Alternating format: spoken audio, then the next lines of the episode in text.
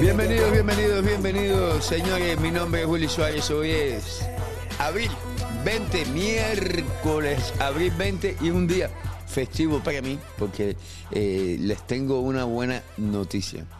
Señores, finalmente, después de muchísimo tiempo, regresa a su casa, a su casa. Nada más y nada menos ya oficialmente miércoles con Pedro Toledo. Piti, mi buena. Oye, saludos, saludos y bendiciones ahí para todas esas personas y los seguidores de, de nuestra página, ¿no? bolseocubano.com.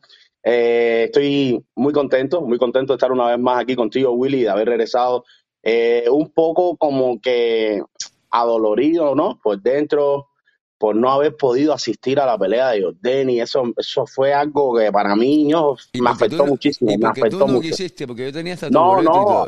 no, tuve los problemas. Yo voy a Miami, supuestamente de Miami pienso volar a Dallas, pero Sí. acuérdate, el video de los muchachos se me atrasó. Si se me atrasó el video ya me jodió todos los planes, Sí. ¿me entiendes? Explícale a la gente de qué video tú hablas. Explícale a la gente de qué video tú hablas y qué muchachos para que sepan. No,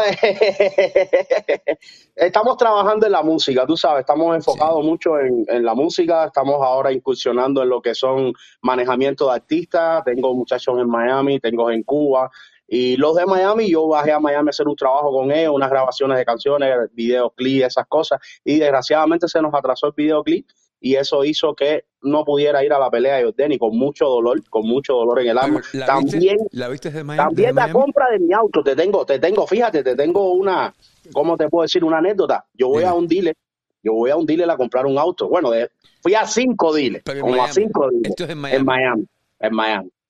En el que me decido ir, en el que me decido ir ya por último, ya que si en este no me aprueban, me voy para Las Vegas y esperaré para comprar el auto que yo quiero. Era un auto en específico, ¿me entiendes? Sí, sí, sí, sí. Entonces, cuando llego al dealer, habían dos camioneros comprando un auto. Y yo estoy, como estoy de yabo, con los collares y todas esas cosas, se me acerca uno cautelosamente y me dice, ¿tú no eres Pedro Toledo? Y, y yo me quedo así. y yo me quedo así. Yo le sí, soy Pedro Toledo. Y dice, ¿tú no eres que habla de bolseo con Willy? Coño, de nuevo, te ha, te ha pasado varias veces ya.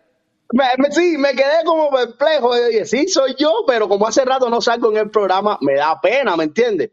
Y le digo, no, a- a- yo hace un tiempo que, que no he salido por, por cambios que he hecho y, y por el yauraje, ¿no? Sí. Y él me dice, coño, compadre, yo sigo mucho el programa, cuéntame, ¿vas a ir a la pelea de Dugas? Y eso fue el viernes. Yo le digo, tengo pensado ir a la pelea de Dugas. Mañana vuelo en la mañana para Dallas y pienso estar en la tarde ahí. Bueno, él mismo Sí. puede ser testigo de que era sábado, 12 de mediodía, y todavía yo estaba firmando los papeles para comprar el carro. Es que tú eres un tipo ocupado. ¿Y, y, y por qué fuiste a comprar un carro a Miami? Oye, antes de contestarme, déjame saludar a Renier Castillo que nos está viendo, pero especialmente a Oscar Alarcón, que no solamente nos regaló unas estrellas, pero miren el comentario que tiene Piti. Dice, Willy, Willy, tienes que retomar este tipo de videos. Me imagino que él se refiere a videos contigo, Piti, Pedro, porque eh, obviamente salimos en vivo todas las semanas. So, la gente te extrañó muchísimo. Y saludos especiales a Marcel Bardet y a, oye, tenía un comentario, ah, Ligero Pesado, es que Ligero Pesado nos está viendo a través de YouTube, no Facebook. Y a Cuban Boxing Club, que nos está viendo también vía YouTube.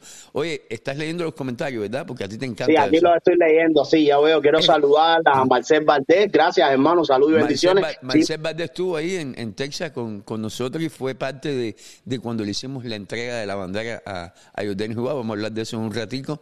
Y él estuvo ahí, él llevó una bandera también muy bonita y tiene buenas fotos con, con Uvas. Bueno, por lo que estoy viendo, aquí tenemos personas conectados desde La Habana. Tenemos a Reinier Castillo desde La Habana, Cuba. Si nos, Así que, si nos está viendo de La Habana, los invito a que esta noche se mantengan en contacto con Boxeo Cubano porque tenemos buena, buena, buena entrevista. Vamos a bueno, hablar. yo te digo una cosa, Willy. Yo Bien. estoy muy contento, muy contento de estar aquí una vez más contigo y con todos los seguidores de, de Bolseo. Eh, desgraciadamente, mi contentura no puede ser a plenitud. Hubiera sido una contentura excelente o, o completamente, tú sabes, realizada si hubiéramos Sí. tenido la, la victoria de nuestro campeón Denis Ugas, pero desafortunadamente no ocurrió. Aún así, sigo contento, ¿no? Por, ¿Tú por todo la lo que pelea se ha hecho, todo el trabajo que se hizo. ¿Viste las peleas en Claro, como no la voy a ver, ¿Cómo, claro. cómo, cómo se, ¿Dónde la viste? ¿Es ¿En un bar? ¿En No, yo la vi por teléfono, yo tengo un programa. ¿Pero solo o con más gente? No, como con, mi, con los muchachos, con los cantantes. ¿Y cómo se sintió ese ambiente? ¿Cómo, cómo se sentía? Porque yo obviamente la vi en la arena rodeado de, de un grupo de cubanos que habían ahí. Pero ¿cómo se sintió esa pelea en Miami para, para un grupo de cubanos que no estaban ahí en, en la arena? Mira, y, y más para este grupo de cubanos, donde todos están entre 20 a Sí. 24 años. Jóvenes. Quiere decir que todos son jóvenes, ¿ok? El boxeo cubano tiene ahora mismo, en estos momentos, más seguimiento y fanáticos que en cualquier otro momento en la historia de Miami o de Estados Unidos. En mucho tiempo. Así mismitico, en mucho, pero mucho tiempo. Cuando yo vi el furor de esos chamaquitos mirando la pelea, yo no lo podía creer porque yo, yo, yo decía, algunos de ellos no lo deben ni conocer porque están en su música, están 22, 23 años, ¿me entiendes? Sí. Todos conocían Ugas, todos se ponían contentos, de momento se ponían, oh, pero que tire más, todas esas cosas, pero eso fue una locura, eso Sí. fue una locura vivir el boxeo a través de un teléfono, a través de un teléfono, ¿me entiendes? Sí. pero todos lo estábamos viendo y había una motivación grande. Lógicamente empieza a entrar la tristeza cuando ya vemos que, que, la, que, la, que la pelea se torna hacia un solo lado, ¿me entiendes? Sí. Pero sí, sí estuvo muy, muy, muy bien lo que se vivió, la expectativa, eh, Miami entero, no vayas a creer, donde, donde quiera que yo iba, todo el mundo me preguntaba si vas a ir a la pelea, desgraciadamente no pude y eso me está doliendo mucho, muchísimo, todavía sufro por eso. Eh, Todo el mundo, todo el mundo, todo el mundo estaba hoy a la expectativa. Nunca había visto tanto furor en una pelea. Quiero hablar también de lo que vi en la arena. Yo he visto hacer mucho ¿Tuviste- trabajo. ¿Tuviste tuyo. la oportunidad de, de seguir los videos que estábamos poniendo en vivo? Yo, Eso yo- te iba a decir. Yo decidí algo. esta semana me di de cuenta de algo, Pedro. Eh, en boxeo cubano, más que dar noticias, yo pienso que lo que nosotros hacemos aquí en boxeo cubano es eh, fecundar ese apoyo del público. Para lo- es, es promoción prácticamente lo que estamos dando. Mira, yo que te voy a decir algo. Yo he visto, bueno, ¿qué no ha cubierto boxeo cubano? Yo he visto cubrir todo tipo de peleas. Yo te he visto estar ahí con muchos cubanos alrededor. Yo te he visto hacer un excelente trabajo. Pero el que hiciste este sábado, el que hiciste este sábado con Jordani Cubas, para mí ha sido tu segundo mejor escenario con el boxeo ¿El segundo cuál fue el primero? El primero. El segundo. El primero fue aquí, en el, en el NGN, cuando fueron a pelear. Gamboa. Bartelemí, Ah, ¿verdad que sí? Claro, Me lo que se vivió en esa, ¿te acuerdas que eran tres cubanos y lo que se vivió en esa pelea, eso fue espectacular, eso, no, eso sí fue una locura. ¿Te acuerdas? ¿Te Sí, me acuerdas? acuerdo, me acuerdo. Lo Pero- que se vivió en esa arena, a- hasta yo andaba vestido y la gente me pedía fotos y yo diciendo sí. Pero te digo, te digo la verdad, entonces yo lo pongo de tercero, porque aunque no porque estoy hablando contigo, te lo digo, lo siento con sinceridad. Mi, mi, mi más importante cobertura de boxeo fue al principio, cuando el boxeo cubano ni existía, era el deporte Sí. cubano USA. Y fue Sí. cuando tú peleaste en el Sport Complex aquí en Las Vegas, porque esa fue la primera vez que yo dije, vamos a invitar a la gente, vamos a ver si la gente, por lo menos en Las Vegas, modo local, eso fue localmente aquí en Vegas. Sí. Y yo dije, eso, oye, Pedro, es difícil cuando tú invitas a la gente y que tú llegas a un lugar y que no haya nadie. Eso tiene que ser muy difícil. Y esa, fue la, sí. y esa fue la primera vez que yo dije, bueno, vamos a invitar a la gente a ver si la gente va. Pedro, toda la gente Llenamos la Vegas, arena. Armando Marrero, Rafael. Llenamos, llenamos, llenamos, el llenamos mundo, la arena. Toda la gente que me conocía en Facebook fue aquí al Sport Complex a apoyarte. A mí nunca se me olvida eso. Y yo, Yo pienso que ese es el día que marcó la diferencia. Y yo dije, bueno, más que dar noticias, uno da noticias, pero lo usa como plataforma para promover, lo que, es, que lamentablemente los promotores y los managers no aprecian lo que uno hace. El público No se dan cuenta, no El se dan público cuenta lo eso. aprecia, pero los promotores y los managers, que son los que más se benefician, no lo aprecian. Pero el público sí lo aprecia. Y, y esa fue como fue la primera vez que yo corrí el riesgo de decir, bueno, vamos a hacerlo, y si no te apoya nadie, pues tú te das cuenta que no funciona.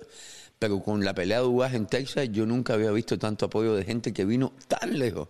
Pero vino gente de todas partes, man, de todas partes. Eso, y fue en unas, exactamente, y fue, si te pones a ver, en una ciudad donde no es que haya esa cantidad de cubanos, no hay una gran masa de cubanos viviendo ahí. Eh, yo sé que en Houston hay una gran comunidad cubana, así que me imagino que de Houston a Dallas deben haber ido muchísimos, pero la gran mayoría viajó desde la Florida.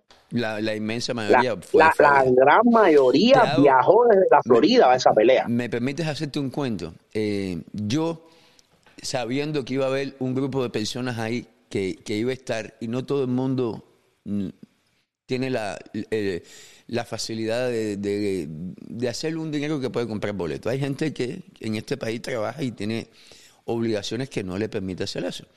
Y yo dije, bueno, voy a comprar unos boletos por si acaso a último minuto uno tiene que, regalar. Y los fondos para esas cosas yo los usé de, los, de las camisetas que vendimos. Esos fueron los fondos que yo usé para comprar boletos y cosas así. Bueno, a último minuto llega, me llama un amigo mío que yo conozco de Facebook, eh, que es camionero. Y, me, ya yo estoy ya en el lugar, ya yo estoy mirando la pelea, las primeras peleas en el ringside. Y el tipo me llama y me dice, Willy, mira, soy yo. Yo y cinco amigos camioneros que maneja, cada uno maneja, tú fuiste camionero, cada uno maneja su camión solo, independiente. Nos pusimos de acuerdo y, estamos aquí de Colorado. Dejamos la carga, todo lo dejamos en la Walmart. Parqueamos el camión pero no podemos comprar boletos porque en último minuto no habían boletos, mil cosas. Lo que vamos a hacer es que vamos a ver la pelea desde el hotel donde se estaba quedando, nos estábamos quedando todos. Vamos a ver la pelea desde el hotel y cuando ustedes salgan de, la pelea, la pregunta es, ¿ustedes van a venir al hotel para tener la oportunidad de verlos y saludarlos? Oye, men, cuando yo le hago el cuento a Jordani Jubás de que eso había pasado, no habían pasado. Jordani Jubás está va a pelear esa noche. Él está en su hotel, listo.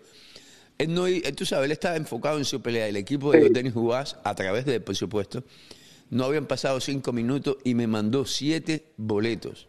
Siete boletos muy buenos, muy buenos, buenísimos. Mira eso. Dijo, no, no, como esa gente no va a ver la pelea. Y, y, y eso pasó así de la nada. Y, coño, men, a mí me dio un orgullo porque tú sabes lo que uno ha vivido en este boxeo. Tú sí sabes. Lo difícil que se ha hecho conseguir un ticket. Sí sé lo difícil que se ha hecho. Así es. Hemos, tú sabes que hemos estado en, con boxeadores que hemos apoyado 100% en todo y en vez de darnos, nos han quitado tickets. Así es. Eh, y que Jordani Jugás hiciera eso, a mí no me importa lo que pasó al final. Sí me importa, me dolió.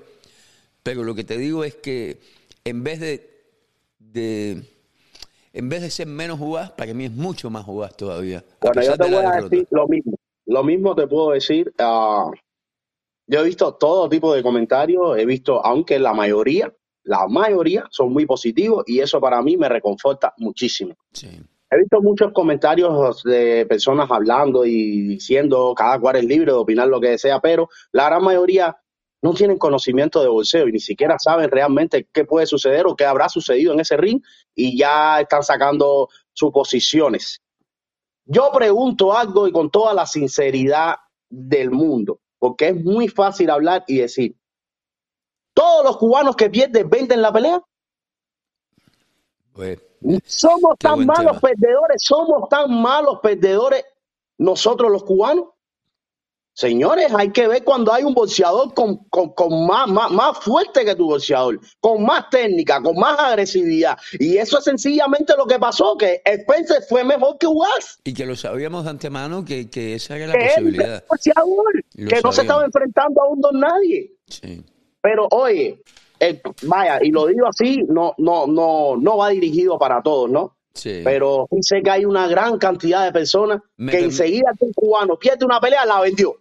Señores, ¿quién vende una pelea con casi una fractura en, en, un ojo? Mira, es muy buen el tema. Me permites poner un pequeño video que no debería, pero lo voy a poner porque es un ejemplo de, algunos comentarios que se están haciendo en los medios sociales que más, a mí que, mira la forma en que este, este muchacho, que, en este país todo el mundo puede dar su opinión como lo sea. Yo no, yo no critico el comentario que él está haciendo, sino que, que lo hace sin base. Y eso es lo que la gente tiene que entender. Si, usted le va a poner atención a un comentario como ese, por lo menos remítase a la prueba. dame, dame un argumento bueno de por qué tú piensas que vendió la pelea. Y si tú me das un buen argumento, vaya a lo mejor yo te hago caso. Pero mira el argumento que pone este señor acerca de por qué piensa Jordan Jugás vendió la pelea. Buenas noches. Caballero, quiero, tengo que hacer este video porque a mí lo que no me gusta es la falsedad ni las mentiras. Ni la falsedad ni las mentiras, ni que jueguen con nosotros los cubanos. ¿Sabes? Que nos usen a nosotros los cubanos en el sentido de, de estas peleas de bolseo. Si nosotros somos fanáticos a nuestros bolseadores, pero nuestros bolseadores se venden. Todo el mundo, ahora estoy viendo a Ojugas que está haciendo un video ahí, eh, eh, un, video que vi en TikTok. Caballero, no se dejen meter mal las mentiras estas. Todo el mundo sabía que esta pelea estaba vendida, apartada. Acomodaron a Paquiao, le pagaron a Paquiao más dinero que él, supuestamente, para acomodar esta pelea, que iba a ser en el mismo estadio de los, de ahí de los, de los, de, donde vivía, donde, donde vive el, el, el esta pelea fue una pelea sumamente vendida. Vamos a tratar de, sí, vamos a ponerle pausa en algunos puntos importantes, porque si escuchamos el video completo, después se nos olvidan algunas cositas, ¿ves? Para ir analizando lo que él dice. Lo primero que él habla es de que esta pelea estaba tan pactada que en la pelea de Jordani contra Paquiao, Paquiao ganó más que Jordani. Le pagaron más a Paquiao. Todo el que conozca de bolseo sabe que la, que la bolsa grande se la está llevando Paquiao.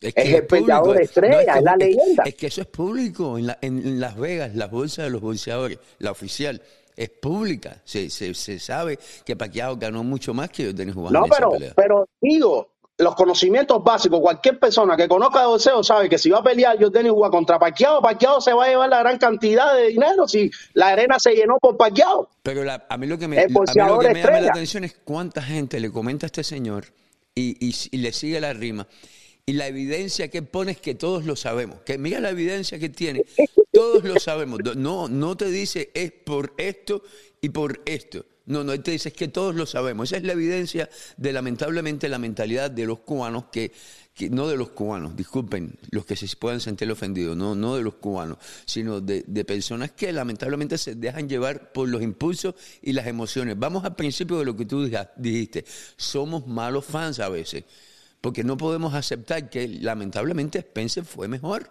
Fue mejor, Así es. fue mejor, pero lo podemos terminar para que, para que la gente vea el resto. Sí, claro, ¿no? Y nosotros seguir analizando los millones de dólares que cogió él y el otro cogió cinco, un año y pico sin pelear y este lleva cinco meses. Así que por favor, no se dejen meter más la mentira. La pelea fue vendida. Vendida. No lo va a decir él. Los millones no vas a cogerlo tú, que estás escuchándome, ni el otro. Los millones los va a coger él que nos coja a nosotros de pendejo para decirnos nosotros.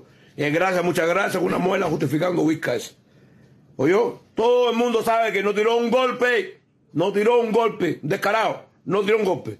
La pelea fue vendida.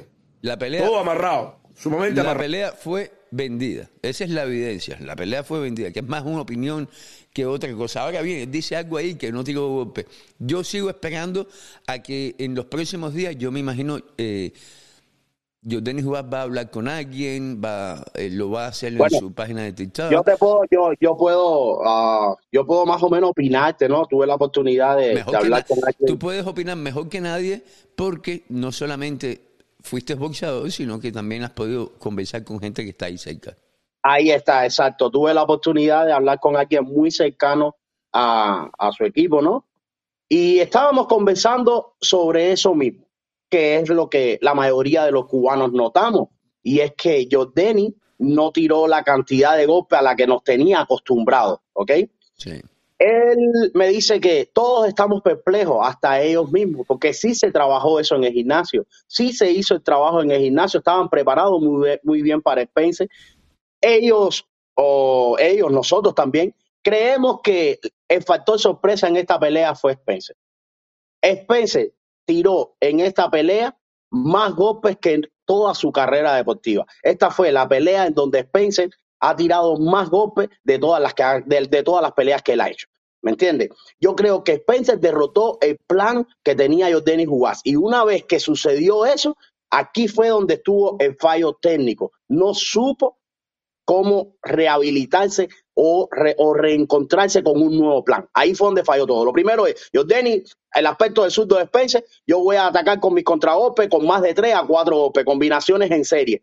pero fue todo lo contrario. Quien estuvo tirando tantos golpes así fue Spencer y al Jordan nivel esto acabó con su plan táctico, completamente, sin excusa.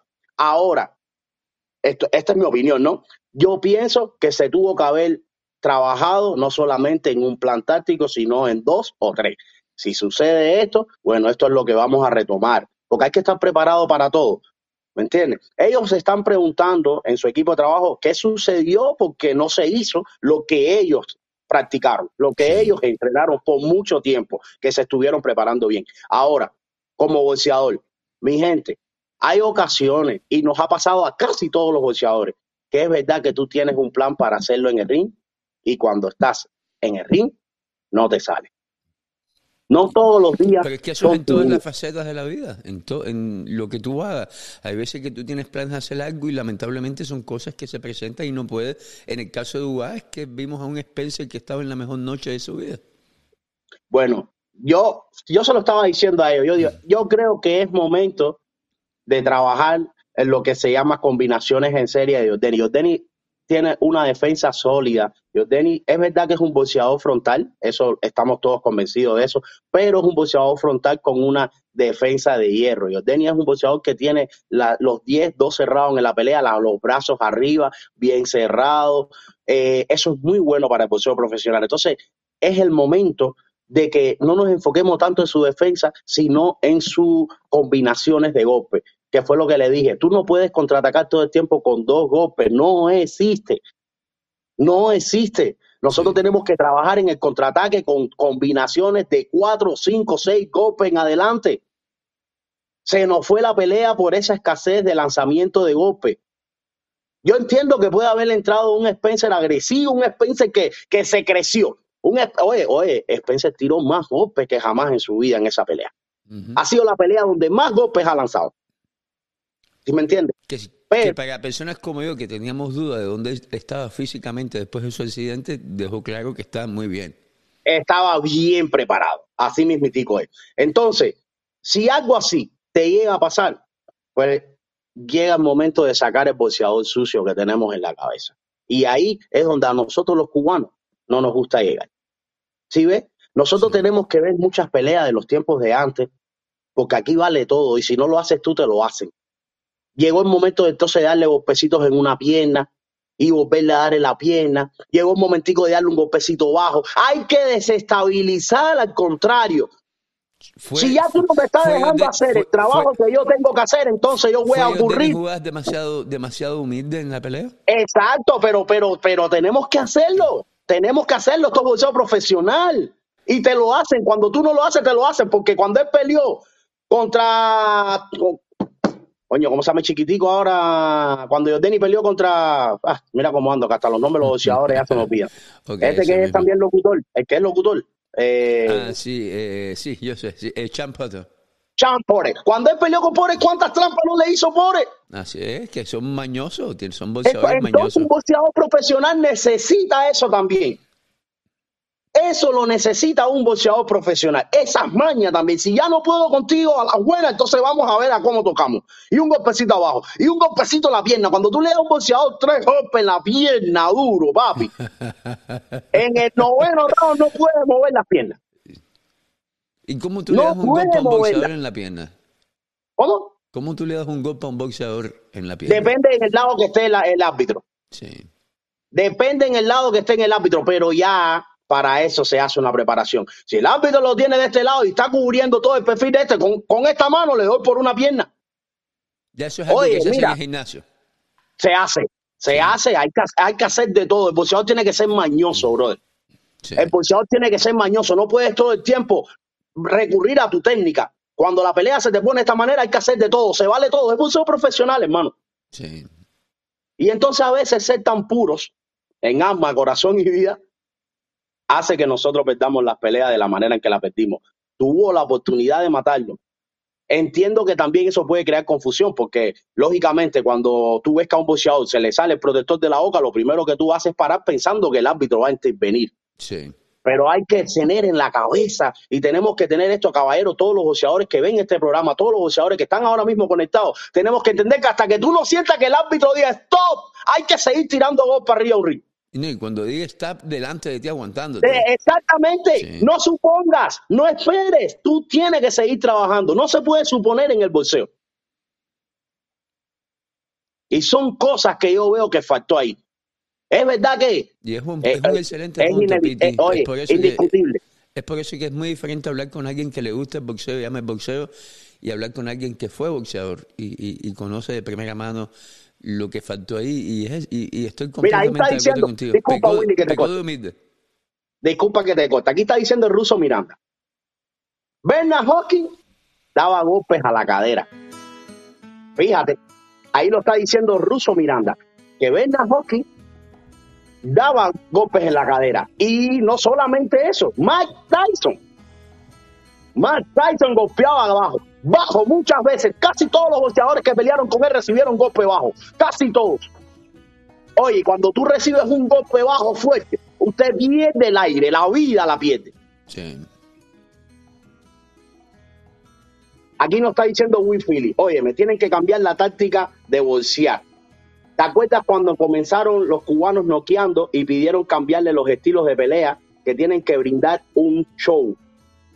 ¿Te acuerdas cuando Pacquiao perdió con Ugas? ¿Cuánto se jugó a favor de Pacquiao? Millón- millones y a Ugas nada, quien se retiró con más millones Pacquiao. La pérdida fue una victoria para él. Pero bueno, no es el caso en, en este, en este, en esta conversación, no es el caso. Dice, Me está Jorge- diciendo, dice, dice, dice Jorgito Cabio, coño Willy, por Dios, dile a Toledo que una cosa, eh, dile a Toledo que se dé una vuelta por un psicólogo. Una cosa es ser mañoso y la otra es joderle la carrera a un hombre. Ve, por comentarios como eso y pensamientos como eso, nosotros no podemos hacer nada, bro. Estás viendo que el corazón, el, el cubano tiene un corazón muy noble para este boxeo, para este deporte que es muy agresivo. Y lo hemos visto en varias peleas. Que porque el cubano no puede rematar al gallo que está muerto a hacer. ¿Cuántas No. veces no hemos visto eso? Lo increíble de eso es que, como tú, tú dices, que el cubano tiene un corazón muy noble para el boxeo, pero lamentablemente no lo tiene para acusarle a Jordan Juárez de algo que, que es lamentable que lo acusemos de algo porque es algo que lo puede afectar para el resto de su vida, si, si- asumiendo que alguien le ponga atención a ese tipo de acusaciones infundadas. Yo te digo la verdad, Willy, y vuelvo y repito. Aquí hay que subir. Cuando tú estás en el ring, tu vida cuenta. Que esa es la otra. Nadie sabe el riesgo que tú- la gente ve en bolsear, nos divertimos, qué clase pelea, qué cantidad de golpes, pero nadie sabe por lo que está pasando el boxeador que está en esas cuatro esquinas, en, es- en, esas, en esas cuatro cuerdas. Yo sí te La digo, vida que está pero yo- arriesgando. Yo, sí te digo, Jordani bajó con, con una fractura en su ojo, pero pudo ser peor. Y no quiso, y no quería pagar. Y no quería parar, parar la pelea. Sí. No quería parar la pelea. Entonces, todas estas cosas nosotros tenemos que tenerla en cuenta. Y cuando yo hablo de ser mañoso, caballero, hay que ser mañoso inteligente.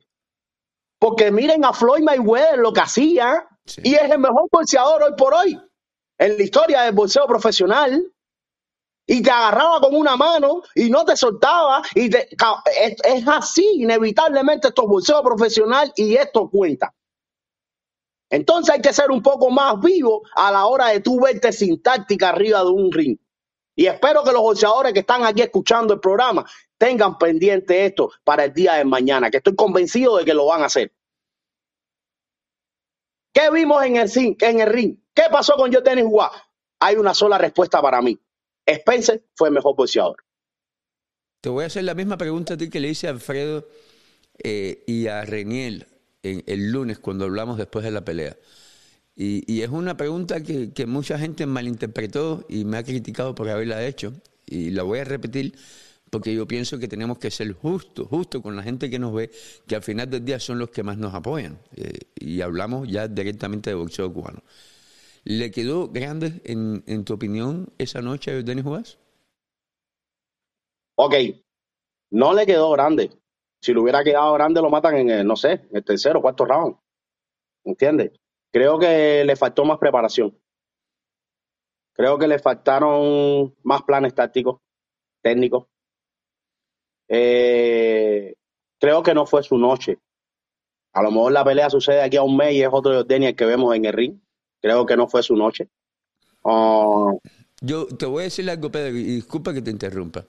Eh, yo he escuchado ya a varias personas, ahora incluyéndote a ti, eso de que le faltó planes eh, tácticos eh, en la pelea. Y es posible que sea así, pero es bien fácil siempre poner el dedo en eso, porque de cierta forma culpa al equipo de entrenamiento y no al boxeador. Yo, yo te digo, yo, yo pienso que Denis Juan no se esperaba a un Spencer de esa forma y que Spencer simplemente eh, eh, eh, lo expuso. Spencer llegó y, y, tirando haciendo su boxeo. completamente, completamente borró las respuestas que Denis Juan pudo haber tenido, porque estamos hablando que su esquina es Ismael Sala, independientemente de que haya perdido la pelea. no podemos quitarle el crédito que, que tiene Ismael Sala que si tiene, vamos, tiene muchas cosas positivas como entrenador, muchísimas. Pero si tiene una sola, si vamos a mencionar una sola, Ismael Sala lo que sí tiene es que es un tipo táctico, lo ha demostrado con todo lo que ha hecho con sus boxeadores.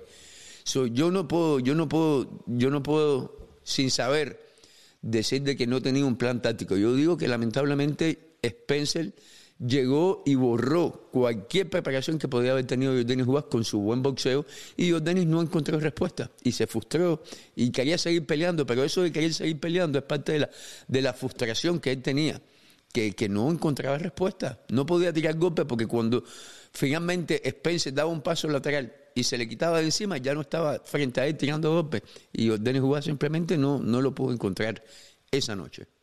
Bueno, yo coincido contigo en parte porque es verdad que estamos hablando en Ismael Sala, así que me imagino que tienen que haber tenido dos, tres planes encima de la mesa. Me imagino que sí.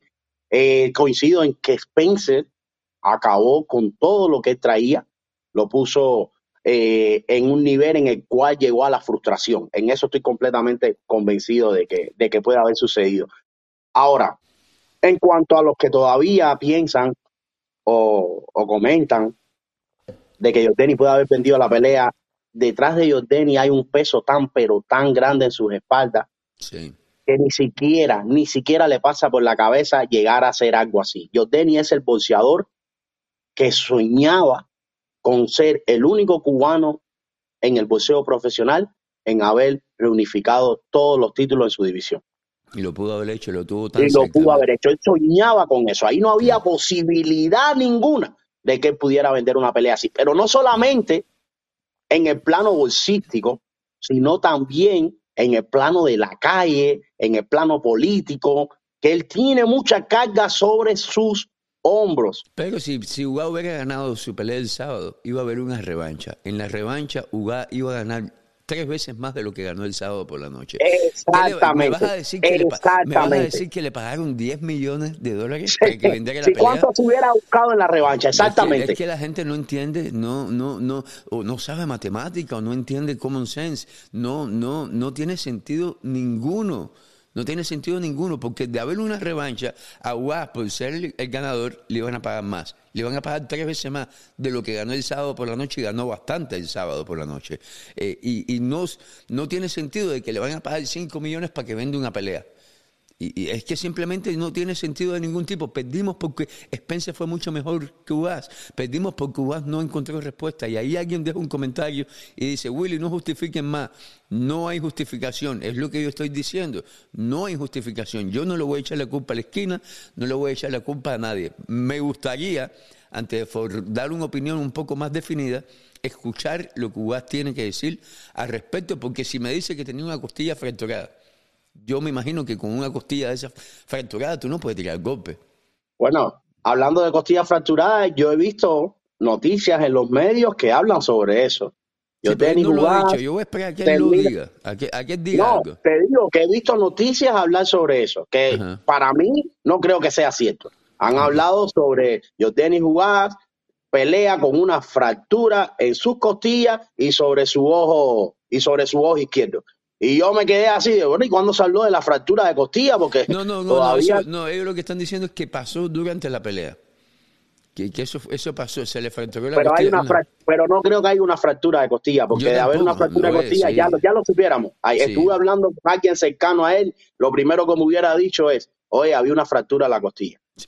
Y, ¿Ya me independ- entiendes? y- y te digo, Pero no más, creo le que sea. te digo más a ti y a los que me están viendo. Ni habiendo una fractura de costilla, yo justifico lo que pasó.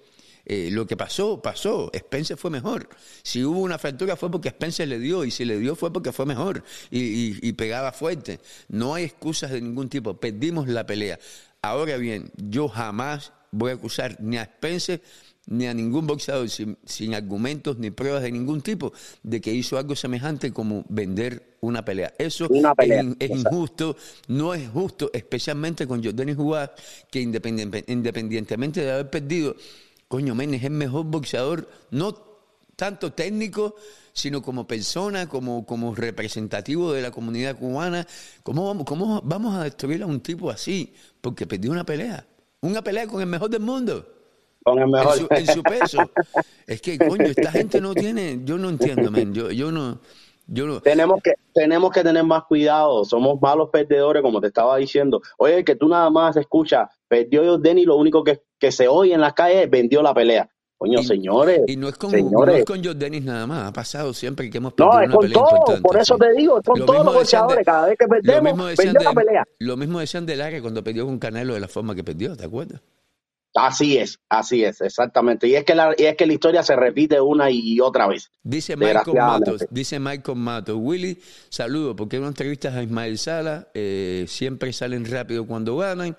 Eh, una entrevista sería bueno para nosotros. El profe Sala sabe que, que en boxeo cubano tiene las puertas abiertas. Yo lamentablemente no, no puedo ir a, a- a- a su gimnasio a entrevistarlo en estos momentos, pero yo me imagino que si no lo hace aquí conmigo, lo va a hacer con, con alguien más. Él está muy seguido en, en otros eh, portales de Facebook, hablan de boxeo también.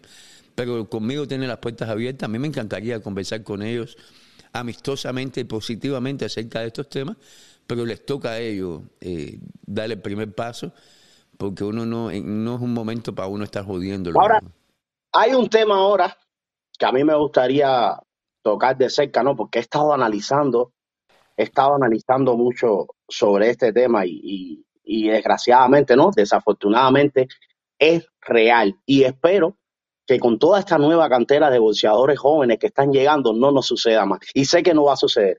Todos preguntan por qué el cubano siempre pierde la pelea más importante. Porque la más importante es con el número uno del mundo y lamentablemente hasta este momento muy pocos de los nuestros se han podido imponer como se impuso Guillermo No, yo voy, a, con yo voy a decirte mi punto de vista. Yo voy a decirte mi punto de vista y esto es algo que yo siempre he analizado. La mayoría de los boxeadores que hemos tenido que han llegado a disputar las grandes peleas, como en el caso de Lara, Gamboa, ahora Jordani Jugás, Rigondeado, todos esos boxeadores fueron campeones olímpicos, campeones mundiales y llegaron a este país a la edad de 26, 27 años algunos hasta con 28. Cuando un boxeador amateur en Cuba llega a este país con esa cantidad de peleas que ya ellos han hecho en su carrera como boxeador amateur y la edad que tiene un boxeador de 27 años puede ser un boxeador de 40 años por la cantidad de golpes, por la cantidad de entrenamiento físico exigido en su cuerpo. Las millas, Entonces, las millas. y, ah, exactamente, es como las millas para un carro. Con esto quiero decir de que desgraciadamente eso, esa época de esos boxeadores tan grandes que nos llenaron de gloria en el boxeo amateur y después trataron de hacerlo aquí en el boxeo profesional, algunos lo lograron hacer. Mi gente, le sale el hambre y la necesidad que pasaron por muchos años. Le sale a la hora la verdad porque es la pelea que más le va a exigir. Dame un segundo, Pedro. Déjame quitarte Claro sí. el tab. Dice Leidel HG y es por eso que a mí me gusta hacer eh, tener conversaciones como esta. Y Pedro, te extrañé muchísimo, men. De verdad, coño. Men, no te me pierdas más así. No es justo. No, sí, bueno. Dice Leidel HG. Déjeme, déjeme ponerlo en pantalla para que la gente pueda ver su comentario también. Dice, yo fui uno de los que comenté de vender la pelea, pero me retracto porque es la adrenalina del momento y para mí es y será siendo el mejor.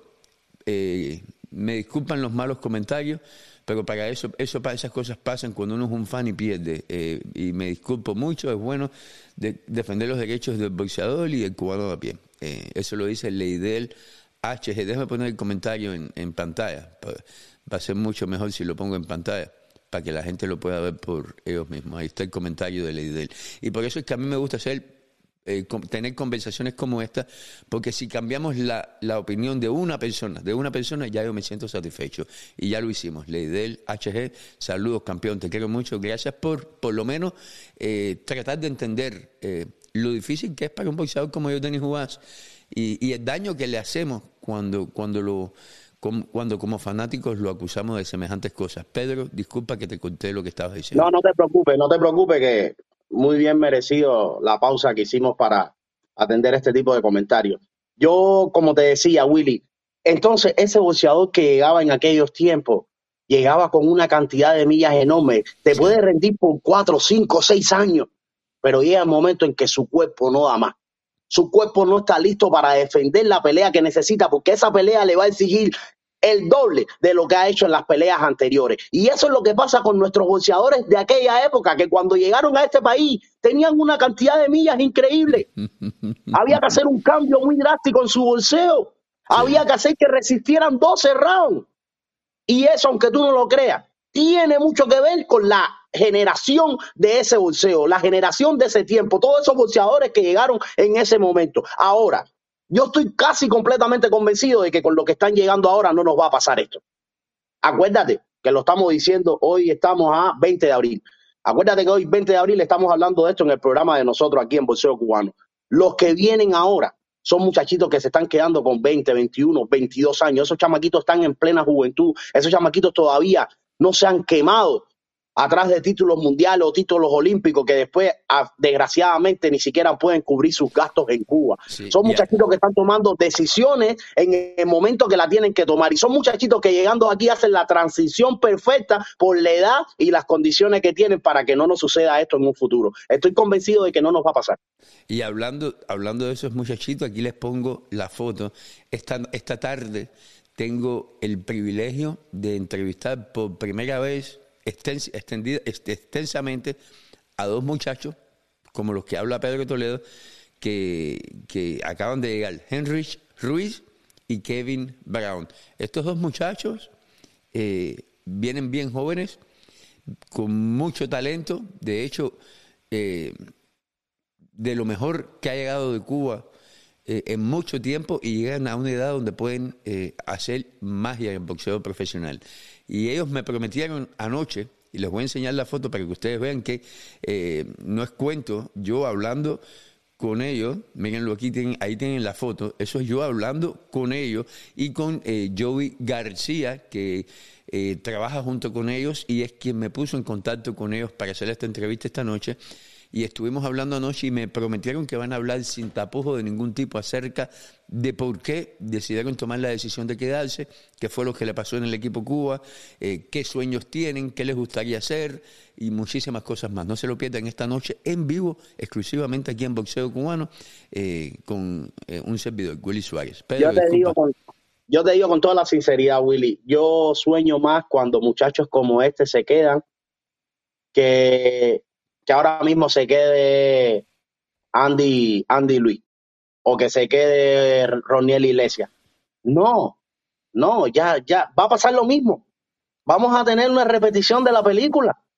No vamos a ver nada diferente. Yo sueño más cuando veo este tipo de muchachos que apenas llegan a la selección nacional, se quedan en su primera gira o en su segunda gira. Porque esos son los que tienen el tiempo para hacer la carrera que se debe hacer y ganar la pelea que necesita ganar. Pero si se vuelven a quedar los campeones olímpicos con la 26, 27 años, 30 años, cuando llegan aquí vamos a ver la, misma historia. Bueno, hay una no excepción. Vamos a ver cambiar nada. Hay una excepción. Eh, eh, eh Ramírez lo está haciendo muy bien y él es uno de esos de que fue campeón olímpico y, va muy bien. Pero tuvo la oportunidad, eh, fue como riondeado, de ser campeón olímpico muy joven. Sí, es verdad. Muy joven. Ese tuvo una oportunidad de oro y la está aprovechando. Estamos contando con él. es uno de la nueva generación que todos soñamos con que llegue a ser campeón mundial en su división. Ese chamaquito, Robesi, que de chamaquito no tiene nada porque es un campeón hecho y derecho. Digo, chamaquito de con cariño por la edad. Oye, men, está en Univisión.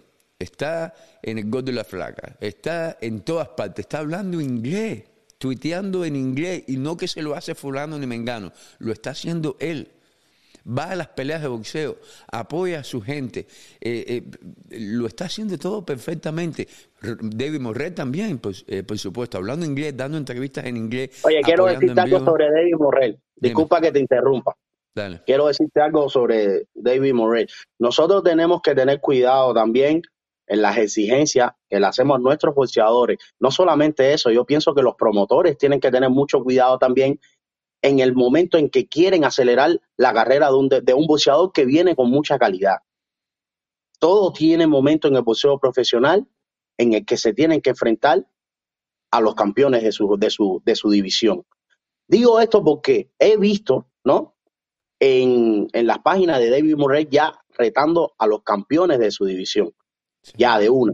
Estamos pensando en grandes bolsas, que bueno, es una de las cosas por las cuales uno pasa por ser profesional. Pero si somos inteligentes, con esperar un poquito más, podemos obtener el doble de lo que podemos ganar en este momento. Yo lo que te puedo decir en referencia a eso es que Morrell puede retar a quien le dé la gana a él, él va a pelear con los que Luis de Cuba y su y el Armando decidan en el momento es lo, es lo mejor para él y lo están llevando muy bien.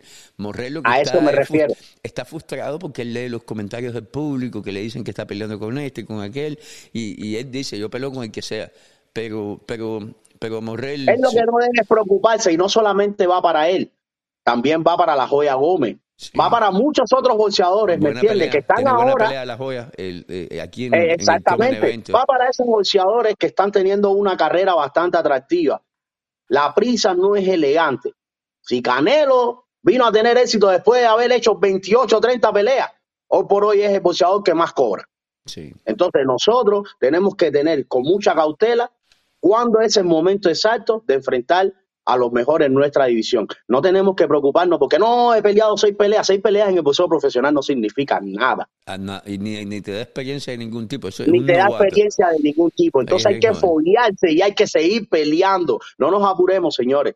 Vamos a hacer las cosas como son. No queremos tener decepciones. Y que, y que decepción hemos vivido por los últimos diez años, prácticamente. Eh, oye, eh, última noticia, en, la cartelera de, de Joel Gómez, donde es el come evento de, de, Charlo con Castaño, también va a pelear Giovanni Brusón, que viene de una derrota con Lenier Peró. Lenier Peró es el, el main evento el día 7 de mayo en la ciudad de Miami, pero, pero estos jóvenes promotores, como el mismo Aldo Mil, eh, y los promotores Henry Rivalta en la ciudad de Miami, Luis de Cuba, que ya es un señor promotor de años, eh, llevando el boxeo cubano de nuevo a, la ciudad de Miami, se están haciéndolo muy bien. Está el boxeo cubano bien, bien, bien activo. Se acabó UAS, pero el día 7 de mayo viene una pelea muy buena de cubanos en la ciudad de Miami. Ese mismo día, en, el, eh, en la cartelera de Canelo, pelea un cubano en la cartelera de Canelo, que lamentablemente no es el favorito, posiblemente le, le pasen por encima, ojalá que no, que se imponga, pero está bien difícil su pelea, que es Manny Correa y eh, después viene Joel Gómez, después viene David Morret, después viene Robesi, en el Comen evento de Rolando Romero. Y eh, el tanque, es muy posible que el Comen evento sea un cubano, lo anuncie hoy o mañana. Deben estar anunciar, al anunciarlo en cualquier momento. Y es muy, muy, muy posible que, el Comen evento sea de Willy, tú sabes que me ha dado mucha alegría escucharte decir tantos nombres de cubanos que van a pelear uno consecutivamente de otro. Sí, así Tú sabes que me da tanta alegría. Antes cuando nosotros hacíamos el, cuando nosotros comenzamos haciendo bolseo cubano, estuvimos a punto de cambiar el nombre a solo bolseo. ¿Te, acuerdas? ¿Te acuerdas? ¿Te acuerdas, Willy? Estuvimos a punto de cambiar el nombre a solo bolseo. Porque, es que cuando íbamos a hablar de boxeadores cubanos había que hablar de, lo, de, los únicos que había, Lara, Gamboa, Lara, Gamboa, Riondeado. Eh, ¿Te acuerdas? Los, prospectos eran, eran Jairo Socarrá, Inés Machado. Inés Machado, ¿te acuerdas de aquellos tiempos? Entonces, oíste decir tantos nombres de boxeadores ah, cubanos que, hay más, hay más. Mira, va, a Por eso va debutar el día 7 en Miami Víctor Abreu. Ojo con Víctor Abreu.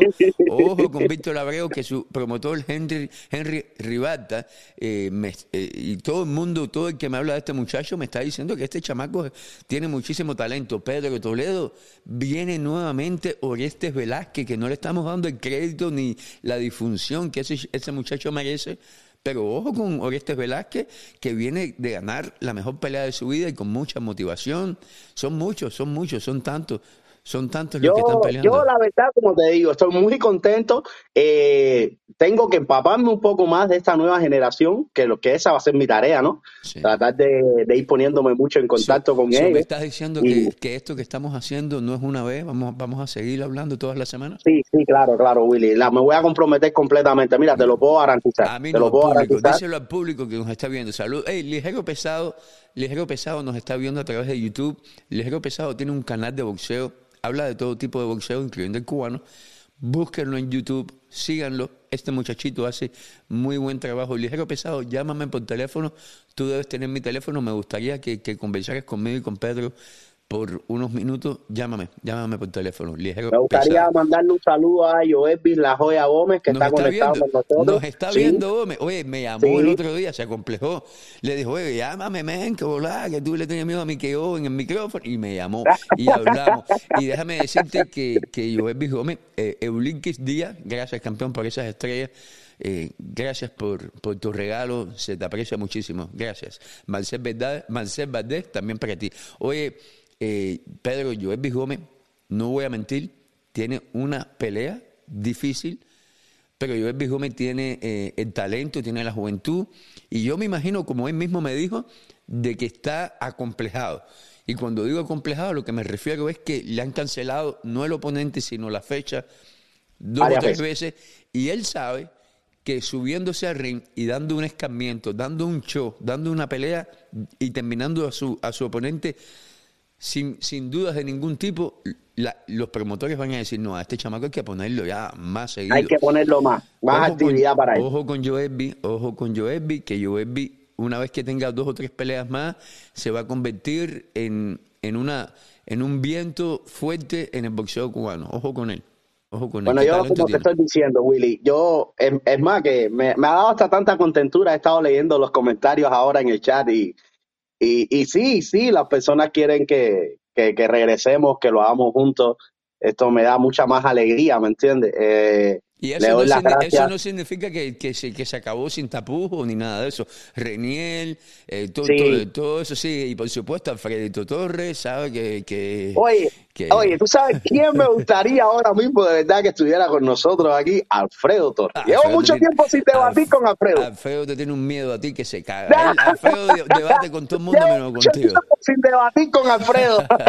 Fíjate que anoche yo le mandé un mensaje a Alfredo Torres y le dije, coño, Alfredo, ma- oh no, o por la mañana. Y dice, bueno, si llego a tiempo, me meto. Pero como él sabía que tú venías, dijo, ¿qué va? Con Pedro Toledo sí no me puedo, me puedo meter porque él, sa- él sabe, él sabe, él sabe dónde dice, dónde dice. Alfredo muy amigo mío y sabe que yo lo quiero mucho. la verdad que sí. Mira, y pero también, lamentablemente, Alfredo Torres ha sido víctima de, eh, de críticas muy fuertes por parte de, de boxeadores, de fans, de, de gente que eh, no lo entienden. Yo sí entiendo a Alfredo Torres, más allá de saber mucho de boxeo, que sabe de boxeo, obviamente ha vivido en el boxeo toda su vida, también es un tipo que, que vive del- de, la televisión. Él, Alfredo, la gente que no conoce, eh, tra- su mundo es la televisión, donde, Así es. donde, vive. Hace reality, hace Y- de juez, y- baila, y cuando eh, tú todas vives en este cosas. mundo, lo más importante es entretener al público. No, yo siempre digo, no importa qué tanto sabe- la gente sepa o no sepa de boxeo, si la gente que te está viendo se aburre, no te va a ver. Tiene que Así entretenerse. tengas el conocimiento que Claro. tengas. Y entonces Alfredo entiende eso y la forma que él emite sus criterios acerca del boxeo, él lo hace para no solamente informar, sino también para criticar. Lo único malo es que no deja hablar a nadie. Pero eh, sí, Alfredo Torres vive en boxeo cubano y aquí se queda en... Es más, sin Alfredo Torres yo no hago hecho. Es como con Pedro, que lleva años sin hablar conmigo y mira, aquí está nuevamente, dice que fijo, vamos a ver. Eh, No, estuve, estuve cumplimentando con, con, tú sabes, con mis cosas para yo, poder, yo por tres meses sufriendo. Y Willy, espérate, espérate, tengo que salir, déjame hacer esto. Pero aquí estamos, aquí estamos. Y hay comentarios como el de Luis Alberto que me dan mucha risa porque dice, ¿Qué dice? Pedrito es más bolseador, pero excelente comentarista. Es que como tú no hay dos, en serio, como tú no hay dos, como tú no hay dos.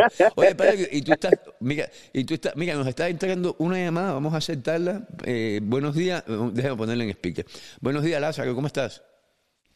¿Cómo están? Buenos días. Oye, welcome back. Eh, ese Toledo te hace falta ahí, Toledo. Hola. Gracias, papá. Oye, déjame, déjame lo del camión a mí, brother. Sigue tú con, con Willy ahí. Así es, lo que- es lo que yo le digo, man, que es lo que tiene que estar aquí hablando de boxeo y, y más ahora que, que gracias a Dios empezamos a monetizar y podemos de cierta No, forma no, no, tener un seguro, seguro. Estoy muy de acuerdo y está hablando muy bien, brother. Muy bien ahí, está hablando de la, de la nueva generación que viene ahí. Que Sí. lo que debe estar, que no ¿Dónde ponen a Morel, que Morel va a ser? Morel, Morel eh, va a ser el, el super futuro de nosotros, después de, de Robert. Olvídate de eso, que no se apuren. Oye, Que pero ese va a ser el caballón de aquí. la pregunta para ti, la pregunta para ti es la siguiente. Dime. ¿Vas a ir el día Dime. 7 de mayo a Miami? Yo lamentablemente no puedo ir. Mira, ay, qué suerte, tío, le damos tú y yo para encontrarnos. Gracias. No, men, es que, es que tiene que, tú sabes, piensa en esto. La gente me ha preguntado, coño, pero trae a tu familia. Esto, tú sabes, yo, no- yo no puedo ir a todas las peleas, yo no soy millonario. Eh, eh, Esto cuesta y entonces Pero, Willy. ven acá, Willy, pero yo te quiero preguntar, ¿tú vas a ir a Miami a la pelea ahora? no puedo, Pedro, porque es el día de las madres y el día de mi aniversario. Yo puedo ir, pero me tengo que llevar a toda mi familia. Cinco días después nos vamos para Hawái. Eh, después viene la pelea Ah. de Robert en Nueva York, que es una pelea muy importante. A Robert hay que apoyarlo. Después viene la pelea de David Morrey, que hay que apoyarlo.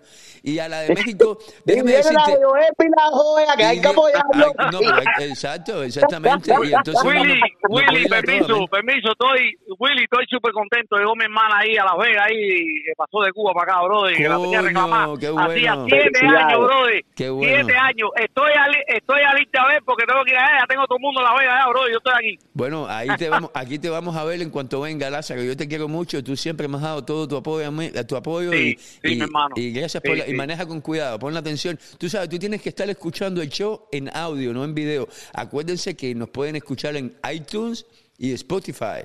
Y, y por favor, esc- escúchenos por ahí que, que- que vale la pena. Oye, gracias Lázaro, te quiero. Eh, a- Pedro, Lázaro siempre apoyándome. salir, déjame hacer esto. O- oye, Lázaro siempre apoy- apoyándonos desde, desde la ciudad de Miami manejando su camión. Oye, Pedrito, eh, men, no es fácil, men, son muchas peleas. Mira, yo quiero, ahora que estamos hablando, vi que pasó un comentario de Jovi García. Quiere decir que él está ahora mismo en la directa y nos está viendo. Quiero mandarle un saludo Desde especial Los Ángeles, a desde Guajiro. García. No le mande saludos a un Guajiro Y flaco yo- ese con no, los es que yo ese. quiero, yo quisiera, de Ah. verdad, de corazón, te lo juro, que por un minuto nos llamara. No, Giovanni, llámanos, llámanos, por favor. Le tiembla, le tiemblan las rodillas, va, llamando Llámanos, vivo. Giovanni, por favor. Te lo, vaya, te lo pido. Te lo Oye, pido yo, le- por favor, que llames le- al programa. Que no sabes lo contento y alegre que me pondrías. La verdad que sí, Giovanni. García. ¿Te acuerdas? Pero Pedro, yo siempre lo voy a decir. ¿Tú te acuerdas cuando hacíamos el show? El único, y esto, por supuesto, todo el mundo sabe que yo estoy jodiendo a Joey. eh, yo quiero mucho a Joey. Eh, ¿Te acuerdas que el único que llegaba aquí a la casa por las mañanas antes de hacer el show con un, con un, un papel Una lista, un una papel. lista bien un papel. estudiada. Es Joey, e- ese es un tipo que le ponía, le gustaba lo que hacía. Es una lástima que debido a que hoy en día ya se dedica más al negocio del boxeo, trabajando directamente con boxeadores, está en Los Ángeles ayudando a Brusón, Giovanni Brusón. Oye, Joey ya ha aprendido con Ismael Sala, con Brusón, con entrenadores de alto calibre. Ya Joey no es el mismo Todo todo que hablaba, que hablaba de algo que le gustaba, ya está hablando de algo que él sabe hacer, porque está aprendiendo Ya, esto es mejores. poquito a poco, así es, ya lo está haciendo, lo está llevando a la práctica y eso lo va a hacer eventualmente en un buen entrenador. Que siga haciendo lo que está haciendo, trabajando con excelentes boxeadores Sí. como los que tiene ahora mismo en su poder, que va a ser, siempre va a tener el apoyo de nosotros, vamos a tratar Sí. de estar apoyándola en todas las cosas que hace.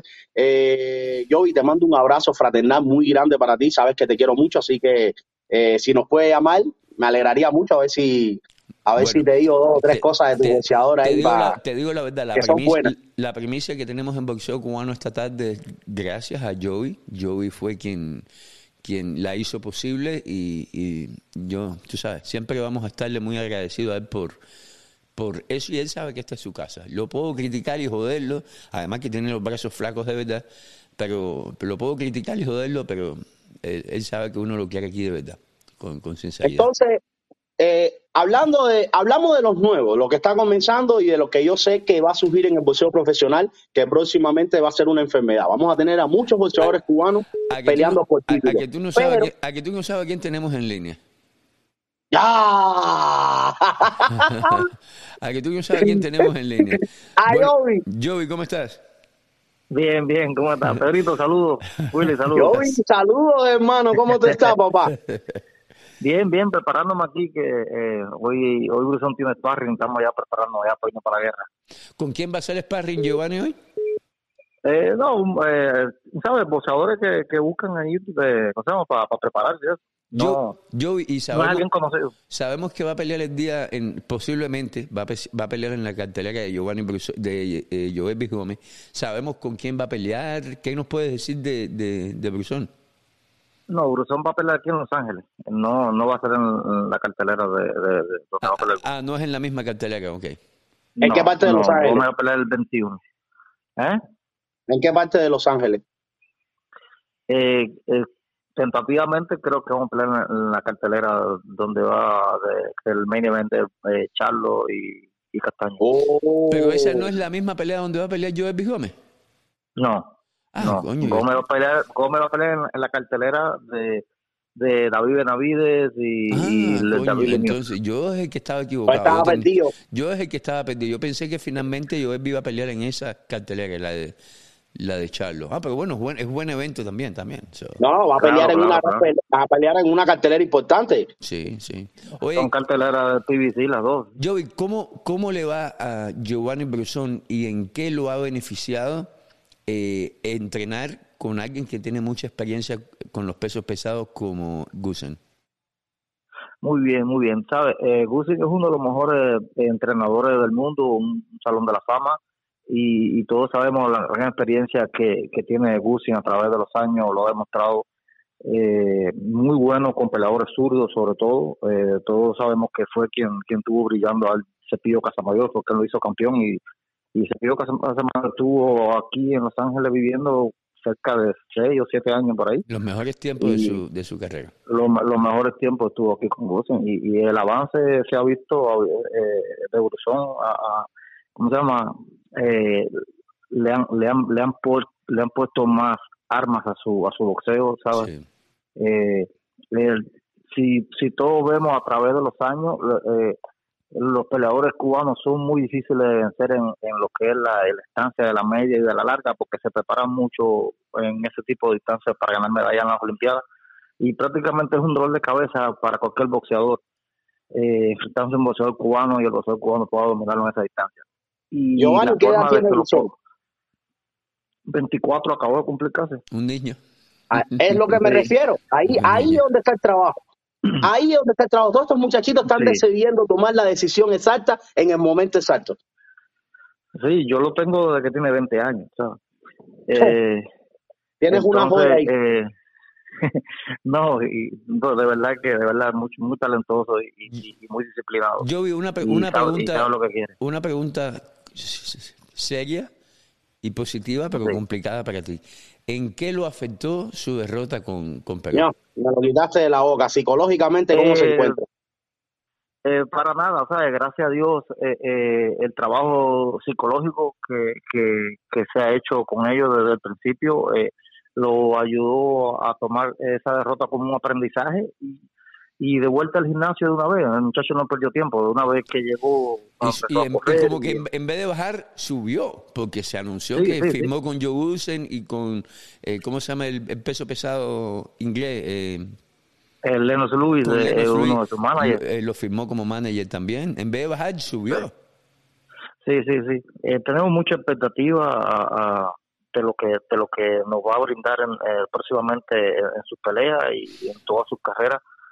Y, y para continuar con lo que estaba diciendo, eh, que, que los boxeadores cubanos eran muy difíciles de vencer en esas distancias y, y, y, cuando se les complicaba, eh, casi casi todos los boxeadores la forma de vencer a un boxeador cubano y lo, lo he escuchado en todos los gyms que, que, he ido donde no hay entrenadores cubanos y son entrenadores americanos siempre entrenan a los peleadores de ellos cuando van a, enfrentar a un peleador cubano a que le peleen en la corta es donde el boxeador cubano tiene más problemas tú sabes y si Yo nosotros vemos que- eh, Yo pienso yo, y disculpa que te interrumpa, que también la preparación física es como que ellos dicen, si nosotros estamos más preparados, aunque tengamos menos boxeo, es llevándolo para lo hondo. Le ganamos a ellos en condición. Sí, bueno, Pedrito, sabes que este boxeo, tú, tú peleaste profesional, este boxeo es más físico que técnico. Y desgraciadamente eh, el boxeador, el boxeo- el- la técnica que, que viene el, el boxeo, el boxeo cubano no le alcanza, no le alcanza, pues necesita, necesita mucha constancia, mucha disciplina y, y, y prepararse físicamente bien. Lo que, lo que Sí. lo convierte a un boxeador bien difícil de vencer es cuando tiene todas las cosas, todas las herramientas, que tiene la física y tiene la técnica. O sea, a menudo vemos boxeadores con poca técnica o, o con muy poca técnica o, o nada de técnica vencer a boxeadores olímpicos. Se ha visto en, en varias ocasiones. Solamente con una gran preparación física, un gran corazón, le han ganado a, peleadores olímpicos. Y, y no solamente No, peleadores olímpicos cubanos, peleadores, pe- peleadores olímpicos norteamericanos han perdido con, con peleadores que, que, que en las apuestas no, no, no le daban ningún chance por no tener ese aval amateur pero se preparan bien. Cada vez que un boxeador eh, que no tiene ningún tipo de aval va a enfrentar a un peleador olímpico, se prepara muy bien, como que es la, la, la gran pelea de su vida. ¿Tú sabes? Entonces, Estoy completamente eh, convencido. básicamente, Eso lo Sí, vimos en la pelea de básicamente- Gila- eso lo vimos en la pelea de Agilao con el venezolano. Sí, Eh, sí, sí. Muy bien. básicamente, Lo vimos en la pelea de los básicamente- Machenko. Sí. Sí, también, también.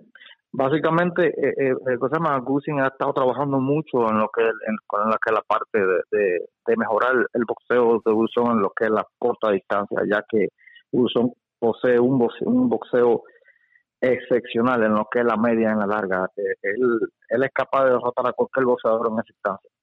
Pero están Yo, añadiendo armas a su arsenal. Yo, y una pregunta que Sí. te tengo, y esto es porque lo veo en la mayoría de los pesos completos que nosotros tenemos, y es que, ¿cómo lo ves con los golpes de media distancia en lo que son ganchos y uppercut? ¿Cómo lo ves en esos No. golpes? Porque la mayoría de los pesos completos siempre vamos a las armas fundamentales, que es el 1-2. Y ese es uno de los problemas que yo le he visto, como tanto a mi hermano Tico, como al mismo a King Kong. Señores, si no tenemos más ves. herramientas, Si esas herramientas ves, hay que Pedrito, crearlas. Claro, si tú ves Pedrito, eh, es un boxeador muy, muy, muy versátil. Él te tira combinaciones. eh, para un peso completo, un peleador que te tira combinaciones de cuatro o cinco golpes y te usa todo Eso. tipo de golpes. Y Tira mucho gancho, tira ope. Y si tú te das cuenta, la pelea de Pero, el golpe que lastima a Pero, que lo tiene el knockout, fue un golpe de ope y después un cruzado arriba. O sea, eh, es un boxeador que tira todo tipo de combinaciones. Para mí eso es muy fundamental en los pesos completos, porque si tú te pones a ver la mayoría, oye, Clisco, ah, los, los, los, no solamente el- los Clisco, eh, el inglés, ¿cómo es que se llama el inglés? Eh, Lennox. No, no, no, no, disculpa, de este tiempo, de este tiempo. Eh, este que acaba de Oh, vender con, Joshua. con Joshua, Joshua. Joshua, eh, exactamente, el mismo King Kong. Eh, la mayoría son puros golpes rectos, puros golpes rectos. Señores, si hay un peso completo que, que llega a dominar lo que son los golpes, los ganchos, los cruzados y ópecos, créeme que es un boxeador completo para esa división porque se la pone complicada y eso es lo que tenemos que trabajar en un Este peso tira, completo. eh, Edith, este tira de todo y por eso que está aquí en Los Ángeles trabajando con Cousin, porque este tira de todo, tira gancho, tira ope, tira volado, tira recto, todo y tiene tiene un jab tremendo. Yo creo que uno de los mejores jabs de un peso completo ahora mismo en el profesionalismo, porque lo tira abajo, arriba, a la zona media, donde quiera. Molesta con el jab ese y, y son jabs de poder, no son jabs con velocidad y con poder. Joey, Ya, va- ya verán, ve- ve- verán un, un, un boxeador eh, diferente y, y- y que, que, ha, que ha subido mucho su nivel en su próxima pelea. Joey, nos vemos hoy, vamos a hablar hoy por la tarde eh, con, con, con los muchachos de... Bueno, ya, ya dijimos, ya dijimos con, con Henry. Y con Henry, si os- por la tarde tenemos todavía pactada la entrevista, la exclusiva, ¿verdad? Sí, sí. Y la pregunta es, ¿cuándo hablamos con Brusón? Porque lo he visto conversando con mucha gente y todavía conmigo no, no ha conversado. Lo tienes escondido de mí. no, no, no. Es que el muchacho, eh, ¿sabes? Se concentra mucho en su, en su preparación, pero ya te prometí en una entrevista eh, el día de la pelea, me dijiste que ibas a ir el día 14 aquí en Los Ángeles. Jody, puedes- háblanos, un poquito. Háblanos un poquito de Henry Rich porque eh, Willy estuvo hablando conmigo sobre él y desgraciadamente eh, perdí mucho su el hilo sobre él, ¿me entiendes? ¿De dónde viene Henry Rich y qué hizo en el boxeo amateur en Cuba? ¿Llegó a la selección? ¿Cuál era la división que defendía? ¿Con quién peleó? Eh, eh, esa cosita él, él la va a decir hoy en, en la entrevista, pero lo que sí te puedo decir, Pedrito, que es un peleadorazo. Yo creo que ahí tenemos asegurado el relevo de lo que de, de- mi amigo Zulio Barrera, de Yoniki González, a 175 libras. Eh, yo pienso que, que tenemos el relevo asegurado el mismo. Es un muchacho que pega con las dos manos, muy agresivo y tira combinaciones de golpe. Eh, vaya, es un boxeo total, vaya. Eh, ¿y a, Kevin, a Kevin Brown tú lo ves como lo veo yo? Uno de los mejores boxeadores que tenía Cuba a nivel eh, amateur en estos momentos. Kevin Brown para mí es la reencarnación del mismo Antequilla Nápoles y, y, y Kika Vilar. Eh, no he visto no no he visto hasta ahora un peso welter como como como ese que tire con tanta velocidad tiene un- tiene una velocidad de mano increíble y te tira golpes en serio todo el tiempo. Es un fenómeno el muchacho y movimiento de pierna y de mano y vaya es, es increíble. Yo creo que el promotor que logra hacerse de los servicios de, de, de estos muchachos de verdad que, que son un diamante en bruto los dos. O, o por la noche La una ¿Qué edad tienen, ¿Qué edad tienen Joey? Eh, creo que 26, 26, 25, algo así.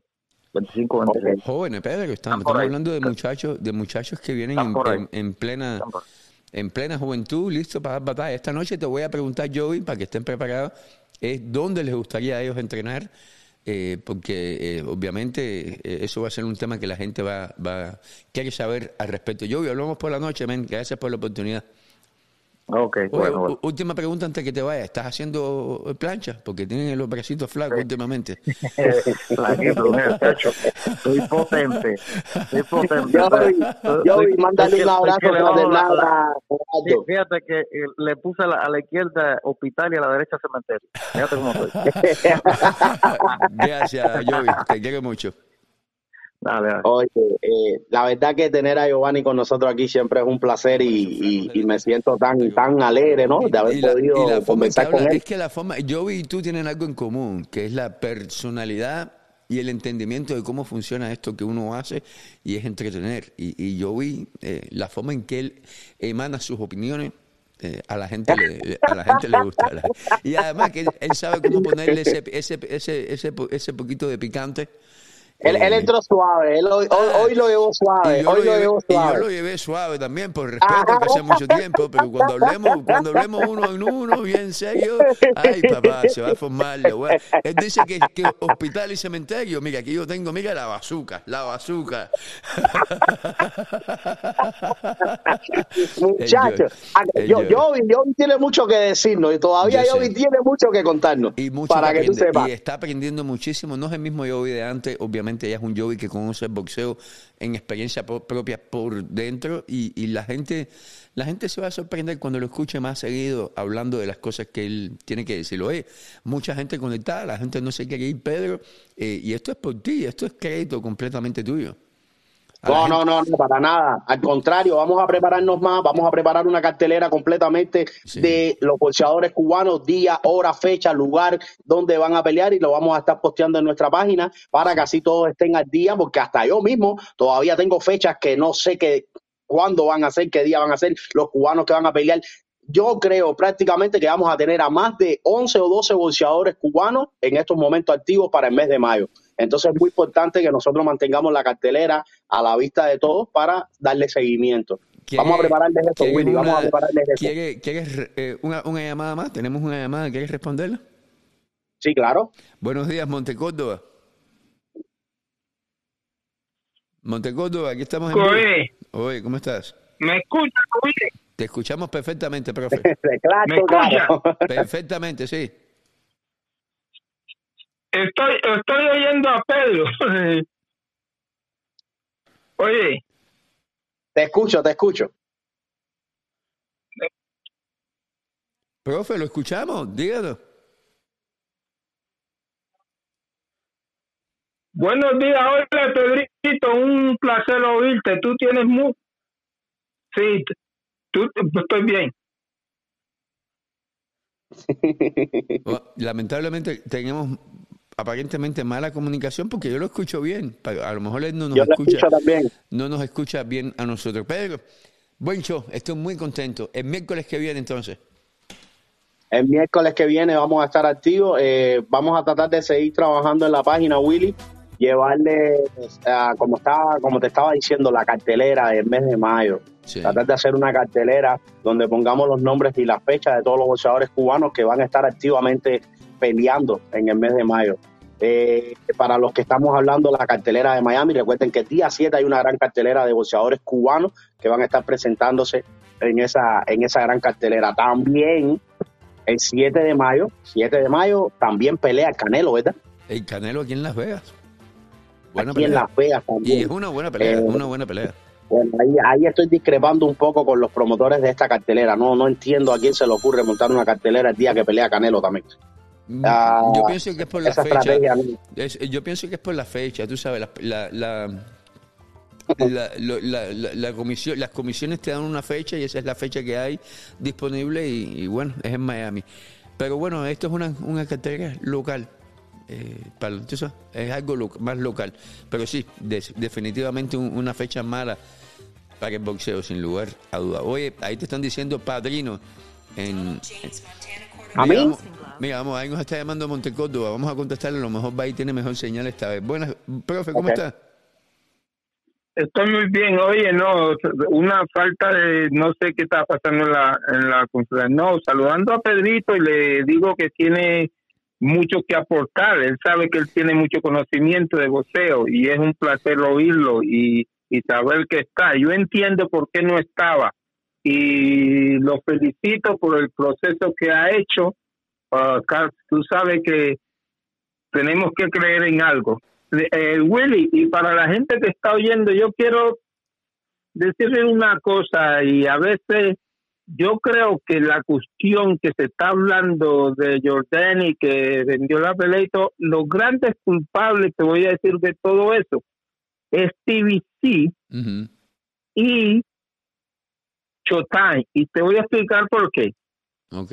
La promoción que ellos hicieron sobre la pelea de Crawford contra Spencer. Entonces, ¿qué pasa? Están promoviendo una pelea y no le están diciendo a la gente lo que va a suceder para que esa pelea se haga. Nunca le explicaron a la gente que si si Uga gana, tiene que pelear de nuevo. Sí. Entonces, como la pelea se fue de la forma que se vio, mucha gente dice, no, eso ya estaba arreglado.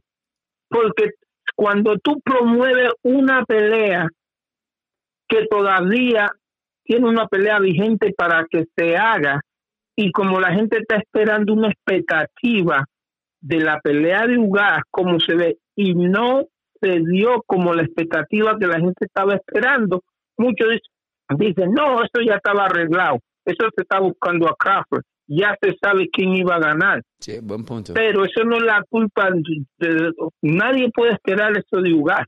Los grandes culpables es como ellos promovieron esa pelea de Crawford que todavía ni está firmada y cómo no explicaron la realidad del 100%. Y eso hace al público pensar muchas cosas. Profe, profe, eh, disculpe ahí, Ajá. gracias por, por las palabras que, que dijo de mí al respecto. Muy contento con lo que escuché de usted. Y claro que sí, vamos a estar aquí, vamos a seguir haciendo este programa. Respecto a lo que usted acaba de decir, eh, recuérdense que estamos hablando de, de unas cadenas con un mercadeo enorme y estudiado. Ellos aprovecharon toda la promoción y publicidad que se estaba que se estaba hablando en el momento de la pelea con Ugas, que sueltan lo de Crawford para provocar esa polémica, para crear expectativas y ver qué, qué tan productiva pudiera ser una pelea entre ellos dos. Esto, esto fue parte del mercadeo. Ahora bien, como usted dice, Si la persona no tiene conocimiento, esto se puede malinterpretar para muchas cosas. Pero esto ha sucedido en muchas peleas. En muchas, muchas peleas Sí. ha sucedido que el boxeador Sí. tiene que, que enfrentarse a otro y ya están hablando de su próxima pelea. Eso ha sucedido muchas veces. Pero qué, pero qué es lo que pasa, que si algo no sale a la expectativa de la pelea, entonces viene a eso. ¿Te acuerdas la pelea de, de, de la joya antes de pelear con Bernardo Hacking, que peleó con el español? Como la pelea fue complicada y toda la gente salió, no, esa la robaron para que pelee con este. Entonces, eso siempre va a salir si la pelea no sale, las personas se van con eso. Entonces, por eso es que yo digo, estas muchas personas que salen ahora diciendo eso es por la por la promoción y entiendo lo que tú dices y entiendo que forma la promoción, pero eso es que yo le digo a la gente, no es arreglado, no es vendida. Lo que pasa es que como tenía una expectativa muy gr- más grande de lo que iba a ser la pelea y, y no viste esa expectativa, entonces estás creyendo que hubo algo malo. Pero eso no quiere decir que hubo algo malo. Porque nosotros, yo ¿sabes que uno se, uno se interpretar así. Sí, y tú sabes, Pedro, que yo, yo te conozco, tú a lo mejor no te acuerdas de mí, y sé que una persona inteligente y todo. Tú sabes cuándo Gracias, uno más se queda, uno cuándo más se queda des- desilusionado, cuando uno crea una expectativa. Y esa expectativa no se cumple. Pero Yo cuando no tienes expectativa, ¿Sabe que Cuando usted, tú no tienes expectativa. ¿ah? Le decía, profe, usted hablando sobre eso me acaba de recordar ahora mismo, y disculpe que venga, que cambie de tema, eso sucedió con las dos últimas peleas de Riondeado, o con- posiblemente con las últimas tres. Nos dio tanta expectativa, pero tanta expectativa, que siempre esperamos más de él en sus peleas. Y Eso, y está presente. Y, y tú sabes por qué me ha gustado que tú regreses, porque yo tengo mucho respeto y todo el conocimiento que yo tengo. Y ese es el problema que te voy a decir, porque a mí me gusta el boxeo cubano y trabajo como boxeo cubano. Esa es una de las cosas que el boxeo cubano y la afición del boxeo cubano tiene, porque el boxeo cubano y los cubanos crean una expectativa bien alta y entonces no dejan, no dejan un, un espacio para lo que es el boxeo, que cualquier cosa puede pasar. Entonces, cuando el muchacho no cumple las expectativas que tiene, entonces ya, ya no sirve, ya se vendió, ya lo quieren tirar a la fuerza. No, las expectativas a veces nos traicionan. Es lo mismo que cuando un boxeador tú no crees que puede hacer algo y lo logra, entonces tú lo adoras, lo gestes, pero tampoco es que tienes que tener la, la mente que el boxeo es algo que nada está escrito de un momento a otro, se te cambia la tortilla. así es. Pero por eso no deja de ser un buen. Profe, por ¿y eso no deja de ser un boxeador. usted seguiría apostando por Jordani? No, te voy a decir una cosa. No, no, no, no, no. Te Cuando voy a decir una apuesta, cosa. disculpe, cuando digo apuestas no me refiero a apuestas de dinero, hablo de peleas como tu boxeador, de seguir No, no, pero te lo tengo que explicar, te lo tengo que explicar. Yo con Jordani Ugal es algo mucho personal, mucho este. Yo trabajé con Jordani Ugal, lo conozco como persona. Yo con Ordene Ugal, yo no, yo no solo que apuesto, yo con Ordene pierda, gana, empate, yo estoy to- con Ordene, no importa con quién pelee. Yo puedo saber que Ugal es mejor que otro y yo estoy con Ugal. Y una cosa que yo sí que a veces le he dicho a los cubanos, y lo digo generalmente, el cubano tiene que aprender que es apoyar. Cuando tú apoyas al tuyo, tú no miras, tú no analizas pelea. Tú vas con él, así el otro sea mejor y todo. Así es. Te voy a dar un ejemplo, te voy a dar un ejemplo. Yo soy bolico y yo apoyo a mi gente bolico. Pero el lugar va más allá conmigo de nacionalismo. te voy a decir una cosa, Morel tiene una calidad impresionante y me gusta. El de Ro- Roberto y Ramírez es impresionante y me gusta. Pero el día que peleé con un boricua, yo voy a apoyar a mi boricua, así sepa que él puede ganar. Pero hay una ventaja que cualquier cosa pasar. Y eso es lo que el, el- el seguidor cubano tiene que hacer. No importa si el otro es mejor. Pero usted entiende cómo... cómo, Así cómo- el apoyo. Profe, pero usted ve como usted mismo dice, eh, tiene un mensaje que, que, que, que chocan los dos, porque para lograr que, que- que el fanático cubano haga eso que usted está diciendo, hay que crear expectativas. Sin embargo, cuando se crean las expectativas para que el fanático cubano apoye al boxeador y el cubano pierde, pues entonces lamentablemente caemos en que esas expectativas traicionaron lo que se buscaba, que es el apoyo de los cubanos al boxeador Sí, cubano. no, no, no, no, no, pero te voy a explicar una cosa.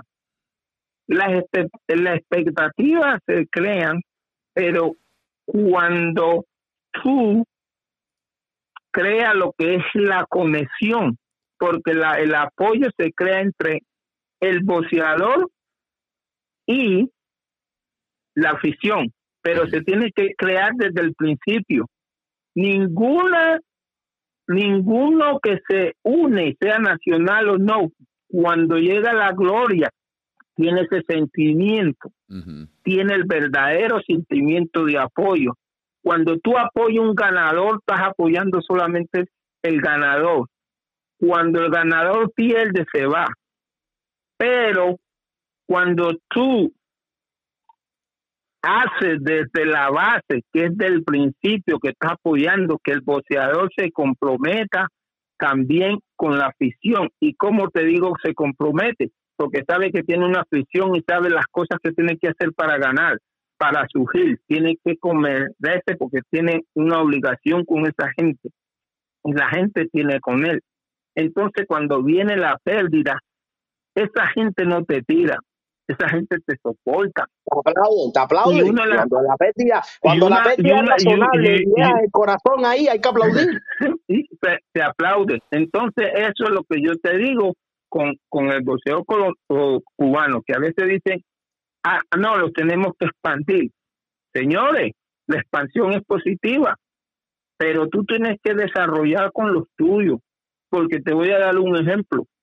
Cuando tú te expandes a otras personas que no tienen el mismo ese sentimiento, nosotros por nacionalidad, por razón, el humano es nacionalista, cuando tú te respondes a otro, eso te tienen por ganador, porque todo el mundo le gusta el ganador, Sí. porque todo el mundo le gusta el más alto. Mm. Pero Exacto. cuando tú caes o cuando vas a pelear contra uno de ellos, aunque te guste el nacionalismo, la fuerza, la sangre, tú pierdes ese soporte. Siempre tendrá el soporte de los otros siempre y cuando no estás con uno de ellos. Cuando vas con uno de ellos no tienes ese soporte. Y si caes, ellos no están contigo porque te quieren afuera de eso. Entonces, Tiene- por eso digo, tú tienes que crear esa base con los Profe, tuyos ¿qué opina y luego los otros se unen. Profe, ¿Ah? ¿qué opina usted de lo que estuvimos hablando sobre los peleadores que pelean muy limpio? ¿Qué opina usted sobre esas ventajas en el ring? que pelean muy limpio. Es, La- es- es- Cuando habla mira, de los bo- boxeadores, usted- los boxeadores que son muy limpios, que no hacen una falta, que no te dan en una pierna, que no dan un golpe bajo, cuando ven que los recursos se les acaban, que no te agarran. ¿Qué opina usted de esos boxeadores? Te voy a decir que esos boxeadores solamente pueden llegar al éxito grande siempre y cuando el otro sea limpio. Porque el boxeo, por la experiencia que tengo, ahí es donde hasta muchos lo, lo aplauden. Cuando las cosas se aprietan, cuando las cosas se ponen muy justas, tienes que irte a lo que la gente le dice suciedad y otros le dicen recursos. Y otros le Yo le hablan. llamaría recursos. Sí, eso le dicen recursos. y en el boxeo hasta los más grandes. Y te- te voy a decir una cosa, que siempre los más grandes que nosotros tenemos como más grandes utilizan eso para llegar a ser grandes. Por ejemplo, oh, tenemos muchos boxeadores que son grandes y la gente le dice el nombre. Tú los molestas, los lastimas y te dan un, un golpe abajo para recuperarse. Así es es. sucio, pero quita. Es ventaja. Viene y todo está muy junto, te amarra y te trae. Y tú eres boxeador, tú fuiste boxeador. Está muy junto, está dando muy sucio, te- te-. Sí, te amarra y te trata de doblar el brazo. Tú estás moviéndote mucho, cuando estás adentro, te da en la cadera. Y, Yo y lo, yo eso lo es digo y lo para repito, hay que buscar recursos, tenemos que buscar recursos, Entonces, te tenemos sabe, que buscar recursos. a ver, a veces cuando estás adentro, te pisa y luego te da unos puños adentro donde tú no te puedes mover. Pero mucha gente, si no cae, no mira que te está, te está pisando y Así no es. Entonces, todo eso para mí, los grandes lo hacen y lo han hecho para llegar a ser grandes. Y muchas peleas las han salvado y las han ganado porque cometen eso. Los tienen, los tienen al, al borde de- del knockout y da un puño abajo que el otro tiene que sacar los cinco minutos y todo eso y ahí se recupera, le dan un, un punto, pero salva una pelea. Profe, gracias por la llamada. Lo queremos mucho y nos encanta que usted siempre nos llame y está al tanto de lo que estamos aquí haciendo en boxeo cubano. Eh, de nuevo, y- tenemos que hacer un show con usted nada más por, por cinco horas por lo menos para que nos pueda transmitir todos No, sus conocimientos. Y, y le, y- y les voy a decir al, al, al pueblo a una, una última cosa al pueblo cubano y todo eso. Ajá. Ahora UGA los necesita a ustedes. Y bueno, a- Ahora a- necesita el a apoyo. boxeo cubano lo tiene, 100%. Lo sin tiene duda completamente, Lo es. tiene, lo va a Y- tener y- y- como lo ha y- tenido y con mucha más intensidad. De hecho, nos tiene hoy mucho más de lo que nos tenía hace cinco días. Mucho Sí. más. Y Y eso, es hay una, que eso es una promesa. Y eso hay que apoyarlo. Gracias, hay que profe. apoyarlo. Lo queremos mucho, profe. Gracias por Bueno, la oportunidad. ok. Oye, el profe, el profe siempre pendiente a, a lo que estamos hablando. cubano. A, a boxeo cubano, siempre, siempre presente y, y es un orgullo.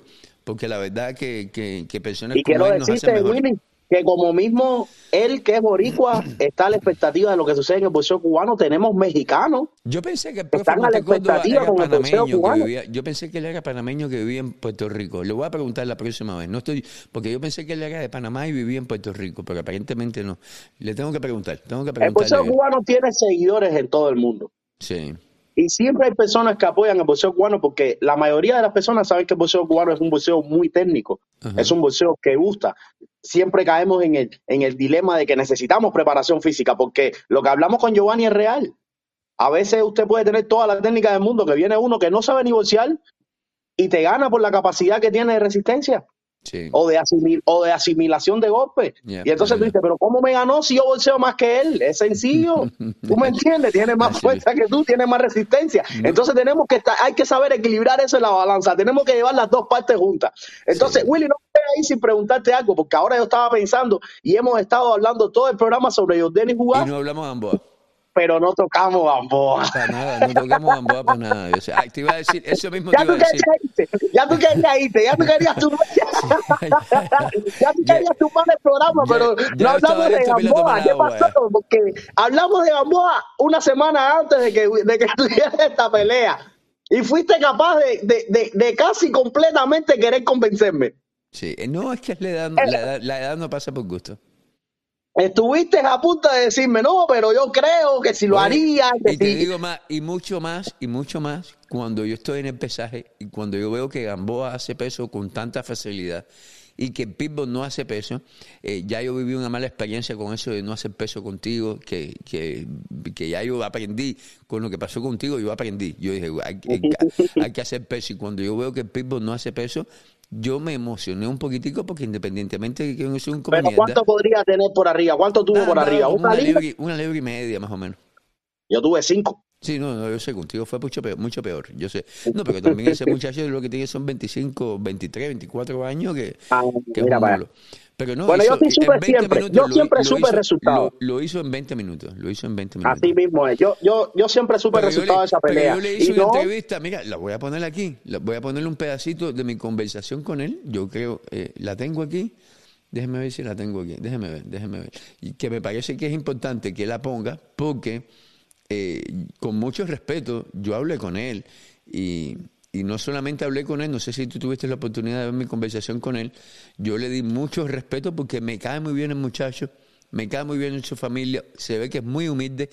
Si tú vas a buscar un peleador verdaderamente humilde, ese Pitbull es un chamaquito humilde de pueblo, campechano, que tú te das cuenta que viene de abajo y, y que qué bonito, qué bonito que tuvo la oportunidad de, de, de ganar como lo hizo. No, lamentablemente no tengo la entrevista de él en, en mi en mi teléfono, Bueno, pero Willy, la voy a, el caso la voy a es que- subir, el caso la es- voy a subir en un rato. Ok, el caso es que yo siempre supe cuál sería el final en esa pelea, pero no, no es porque Gamboa no sea ese boxeador que nos levantó en varias ocasiones de nuestros asientos, no es porque Gamboa no sea ese gran guerrero que sabemos que tiene un corazón enorme, es sencillamente de que su cuerpo ya no resiste. Me acuerdo que hablé esto en el último programa que hice contigo. Sí. Gamboa, su cuerpo ya no resiste los golpes. Ha pasado por mucho. Desgraciadamente sufrió mucho daño en su pelea con Crawford y eso lo afectó de por vida. Dice Joel que De lo que pasa contigo es que tú eres comelón. ¿Cómo? Dice Joel Gómez que lo que pasó contigo es que tú eres muy comelón. No, dile por qué teníamos cinco libras por arriba. Yo No, me imagino que la gente pensará en eso. y Dice, ¿cómo se apareció en un pesaje con cinco no. libras por Tú eres- arriba? tú eres bien disciplinado, tú eres, tú eres un chamaco, es verdad que sí. Oye, yo te quiero mucho, papá. Salud y bendiciones. Ah, Volviendo al tema de Gamboa, eh, creo que desgraciadamente él ya debería retirarse. Debería retirarse y igual siempre lo vamos a recibir como el gran campeón que fue, ¿me entiendes? Y no a que pueda tener algo bien desafortunado en el cuadrilátero. Gamboa puede sufrir un colapso.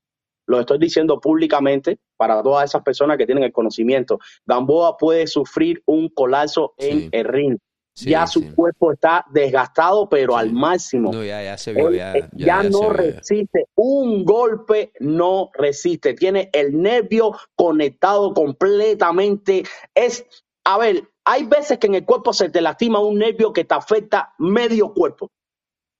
Sí. Él tiene toda esta parte de aquí atrás completamente desde la espalda hasta la pierna, que cada vez que le toca en ese punto, su va. cuerpo deja de responderle. Sí. Ya él está ya desgraciadamente lastimado. Ya él no puede seguir peleando. Espero que, que vea, tú sabes, este programa. Yo sé por qué lo hace. Sé que todavía recibe bolsas donde puede eh, seguir creciendo, donde puede seguir invirtiendo, haciendo sus cosas, pero a veces es mejor retirarse que tener un accidente mayor. Gamboa puede sufrir un colapso en el ring. Lo estoy diciendo de corazón y, espero que, que las palabras le lleguen. Lo quiero mucho, sabe que lo quiero mucho, tanto a él como a su papá. Y ya no me gusta lo que estoy viendo, ya no me gusta lo que estoy viendo. Es un boxeador tocado, como decimos nosotros, solo que a él le afecta mucho más que a otras personas. Sí. Pedro, ¿me permites leer un comentario que me parece tengo que contestar? Claro Eh, que sí. Dice el- nuestro amigo Marino Martínez que nos está viendo vía YouTube. ¿De qué forma lo tiene? Refiriéndose a mi apoyo hacia Denis Uvas. Permitiendo post en su página que maltraten, denigren a Uvas. Cojones, hermano, tremendo apoyo. Con amigos como tú, eh, es mejor no tener enemigos. Eh, yo, lo- me, yo me imagino que tengo que responderle este comentario y lo tengo que hacer con honestidad.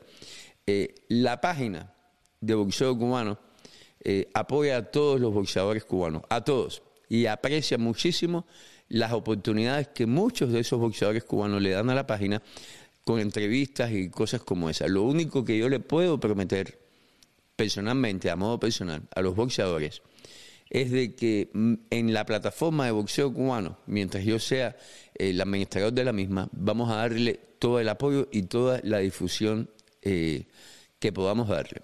Esa es mi única promesa. Pero los que, los que han hecho de boxeo cubano, lo que es boxeo cubano, no son los boxeadores cubanos, es el público que lee, que comenta, que comparte en boxeo cubano. Yo no tengo el derecho a no ser que digan malas palabras y ofensas personales, de borrarle ni negarle a ningún lector de boxeo cubano en los comentarios que ellos tengan. Yo puedo enfrentar esos comentarios, yo puedo corregir esos comentarios basados en lo que yo pienso es verdad, y yo muchas veces estoy equivocado. Yo puedo hacer esas cosas, pero el que apoya a boxeo cubano, el que eleva a boxeo cubano, es el lector que nos lee y que en muchas ocasiones, lamentablemente, por no tener la información, eh, deja comentarios que están fuera de lugar. Si yo me dedico a vetar los comentarios de los lectores por pensar diferente a mí, entonces estoy simplemente eh, negándole la oportunidad a un lector que eventualmente va a apoyar a Jordanis Juárez y a todos los boxeadores cubanos de expresar su opinión. Si tú quieres buscar una página que va a hacer eso, que le va a negar la oportunidad al lector de comentar, lamentablemente esta no es la página que lo va a hacer. Yo no lo voy y a hacer. no solamente eso, no solamente eso, Willy, eh, si nosotros nos ponemos a ver, la mayoría de las personas, como lo acaba de escribir hace rato un leyente, escriben eso cuando están en furor. En fu- Lo dijo, sí, lo Cuando dijo. estamos acabados de terminar la pelea, estamos molestos, empezamos a escribir cualquier cantidad de barbaridades y después, cuando ya logramos ya calmarnos, calmarnos, enfriarnos, nos retractamos de lo que pusimos y hasta más volvemos a apostar por nuestro boxeador y volvemos a asistir a lo verlo han, lo han Esto hecho son con cosas de Río, lo han calentura. hecho con Gamboa, lo han hecho con mucha gente. Todos Exactamente. Hemos gente- vivido esto muchas veces. Sí, toda la gente que han tenido y que tienen todavía eh, entrada en la página como administradores, Le- eh, Eli Saunders, Yanni López, Pedro Toledo, Alfredo Torres, René Blanco, Anderson Bashing estuvo un tiempo también. Toda esa gente que han tenido acceso a la página, ellos les pueden decir a ustedes una cosa. Lo único, la única, no es una ley, sino eh, la única regla que boxeo cubano y el grupo de boxeo cubano, donde hay muchos colaboradores, Iván Escalona, muchísimos, te pueden decir que lo único que yo les digo en el momento que yo los añado a la administración y les doy la potestad de escribir, de hacer lo que ellos tengan que hacer, es lo siguiente. Lo único que no permitimos en boxeo cubano o en boxeo cubano USA son faltas de respetos personales con malas palabras, como que hagas esto. Ustedes saben a lo que me refiero, o personales. Eso es lo único que bloqueamos o que borramos. Más nada. Tú puedes pensar como te dé la gana, es tu opinión, es tu, tú- cuando tú dejas un comentario, tú lo plasmas con tu nombre, tú eres responsable de lo que tú dices, no yo. Yo no soy responsable de lo que diga la gente. Mi labor es usar mi plataforma, nuestra plataforma, para expresar mis opiniones y traer y tener a gente como Pedrito Toledo, como Anderson, como Renier, como Alfredo, como el mismo Montecordo, a gente que, que tienen una visión diferente del mundo, del boxeo, donde la pueden transmitir de una mejor forma que yo y educar de cierta forma al público que nos ve que como yo somos fanáticos comunes del boxeo. Pero yo no voy a borrar ni vetar a nadie por pensar. El boxeador que se eh, moleste porque deja un comentario en la página, eh, simplemente no se está haciendo un favor, porque esa persona que deja un comentario negativo los está ayudando a difundir lo que ellos hacen. Ellos se deben al mundo del espectáculo. Eh, por supuesto, si Bueno, lo ofenden digo- personalmente, yo yo, se los borro. Tienes toda la razón, Willy. Aparte, ya hemos experimentado esto en muchas ocasiones. Hemos pasado por todo esto que está sucediendo ahora. Eh, nosotros como, como, como página, como prensa o como quieran decirle, ¿no? A lo que es boxeo cubano, debemos permitir todo. Eh, cada cual es libre de opinar. Ahora no porque opinen diferente, nosotros tenemos que vetarlo. No podemos. Desgraciadamente no funciona así, a no ser como que haya algunas groserías y esas cosas. Pero además, que estas mismas personas son las mismas personas que después están en la pelea. Son Sí. las mismas personas que, que, que después le piden una foto a la- al boxeador, que después quieren un autógrafo, que, que, que lo siguen, que lo siguen a pesar de todas las cosas que, que ellos puedo- mismos Te puedo dar un ejemplo, Rogelio Morales. Yo he visto a Rogelio Morales, un, un amigo de la página, un lector de la página, criticando fuertemente a, a Yorioki Gamboa en, el- en la página. Fuertemente, porque Gamboa va a Cuba, se toma fotos con policía, por, por esas cosas. Pero criticándolo fuertemente, coño. Rogelio Mo- Morales estaba en Texas, desde Miami, viajó solito, solito dando vueltas, caminando ahí en Texas, apoyando. Entonces me vas a decir que yo tengo que borrarle el comentario de Rogelio Morales en, en algunas ocasiones un poco fuerte hacia Yorioki Gamboa, un tipo que vaya y apoya el boxeo cubano, porque opina diferente, nada, mi hermano, no. Yo no. No, no debe ser, no debe ser, no debe ser. Tienes toda la razón y Yo estoy de acuerdo contigo. Eh, ya casi nos vamos despidiendo, Willy. Sí, la verdad, ya, estamos tarde ya. ¡Ey, ya, la verdad ya! que estoy muy contento, muy contento, muy ¿Ya contento de haber estado aquí hoy. aprendiste a bailar? Oye, la gente, la gente te está diciendo padrino, padrino, la bendición, pero ¿de qué está Yo no sé qué, cómo que no sé, no, no sé, salieron ahí padrino y padrino y padrino y yo me quedé, no sé con quién era, si ni siquiera sé quién es. Contigo no es porque tú, tú estás cocinando, ¿no? Chef. ¿o qué es lo Ajá. que- eso es lo que tú eres, chef de cocina ahora. Señores, Pedrito Toledo, Willy Suárez, boxeo cubano. Pedro, despídete. Nada, mi gente, pues primero que todo, darle las gracias una vez más por estar acá con nosotros en el programa, por dejarnos todos estos buenos comentarios, buena vibra, decirles que estamos de regreso y que próximamente vamos a estar una vez más en vivo. Willy dice que el miércoles que viene, a lo mejor va a ser antes, pero sin nada, pues nos despedimos. Gracias una vez más por ¿Te el vas- apoyo. ¿Te vas a asumir la, te vas a, te vas a, a sumar a sin tapujos o qué? Los lunes. A lo mejor, a lo Ay, mejor lo hago. La A lo mejor lo hago. pesadilla de Alfredito Torres. Ay, ese Alfredito cuando se entere de eso se va a morir.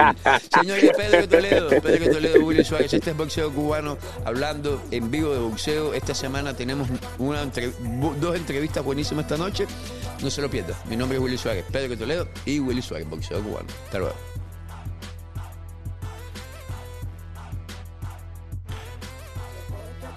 USA.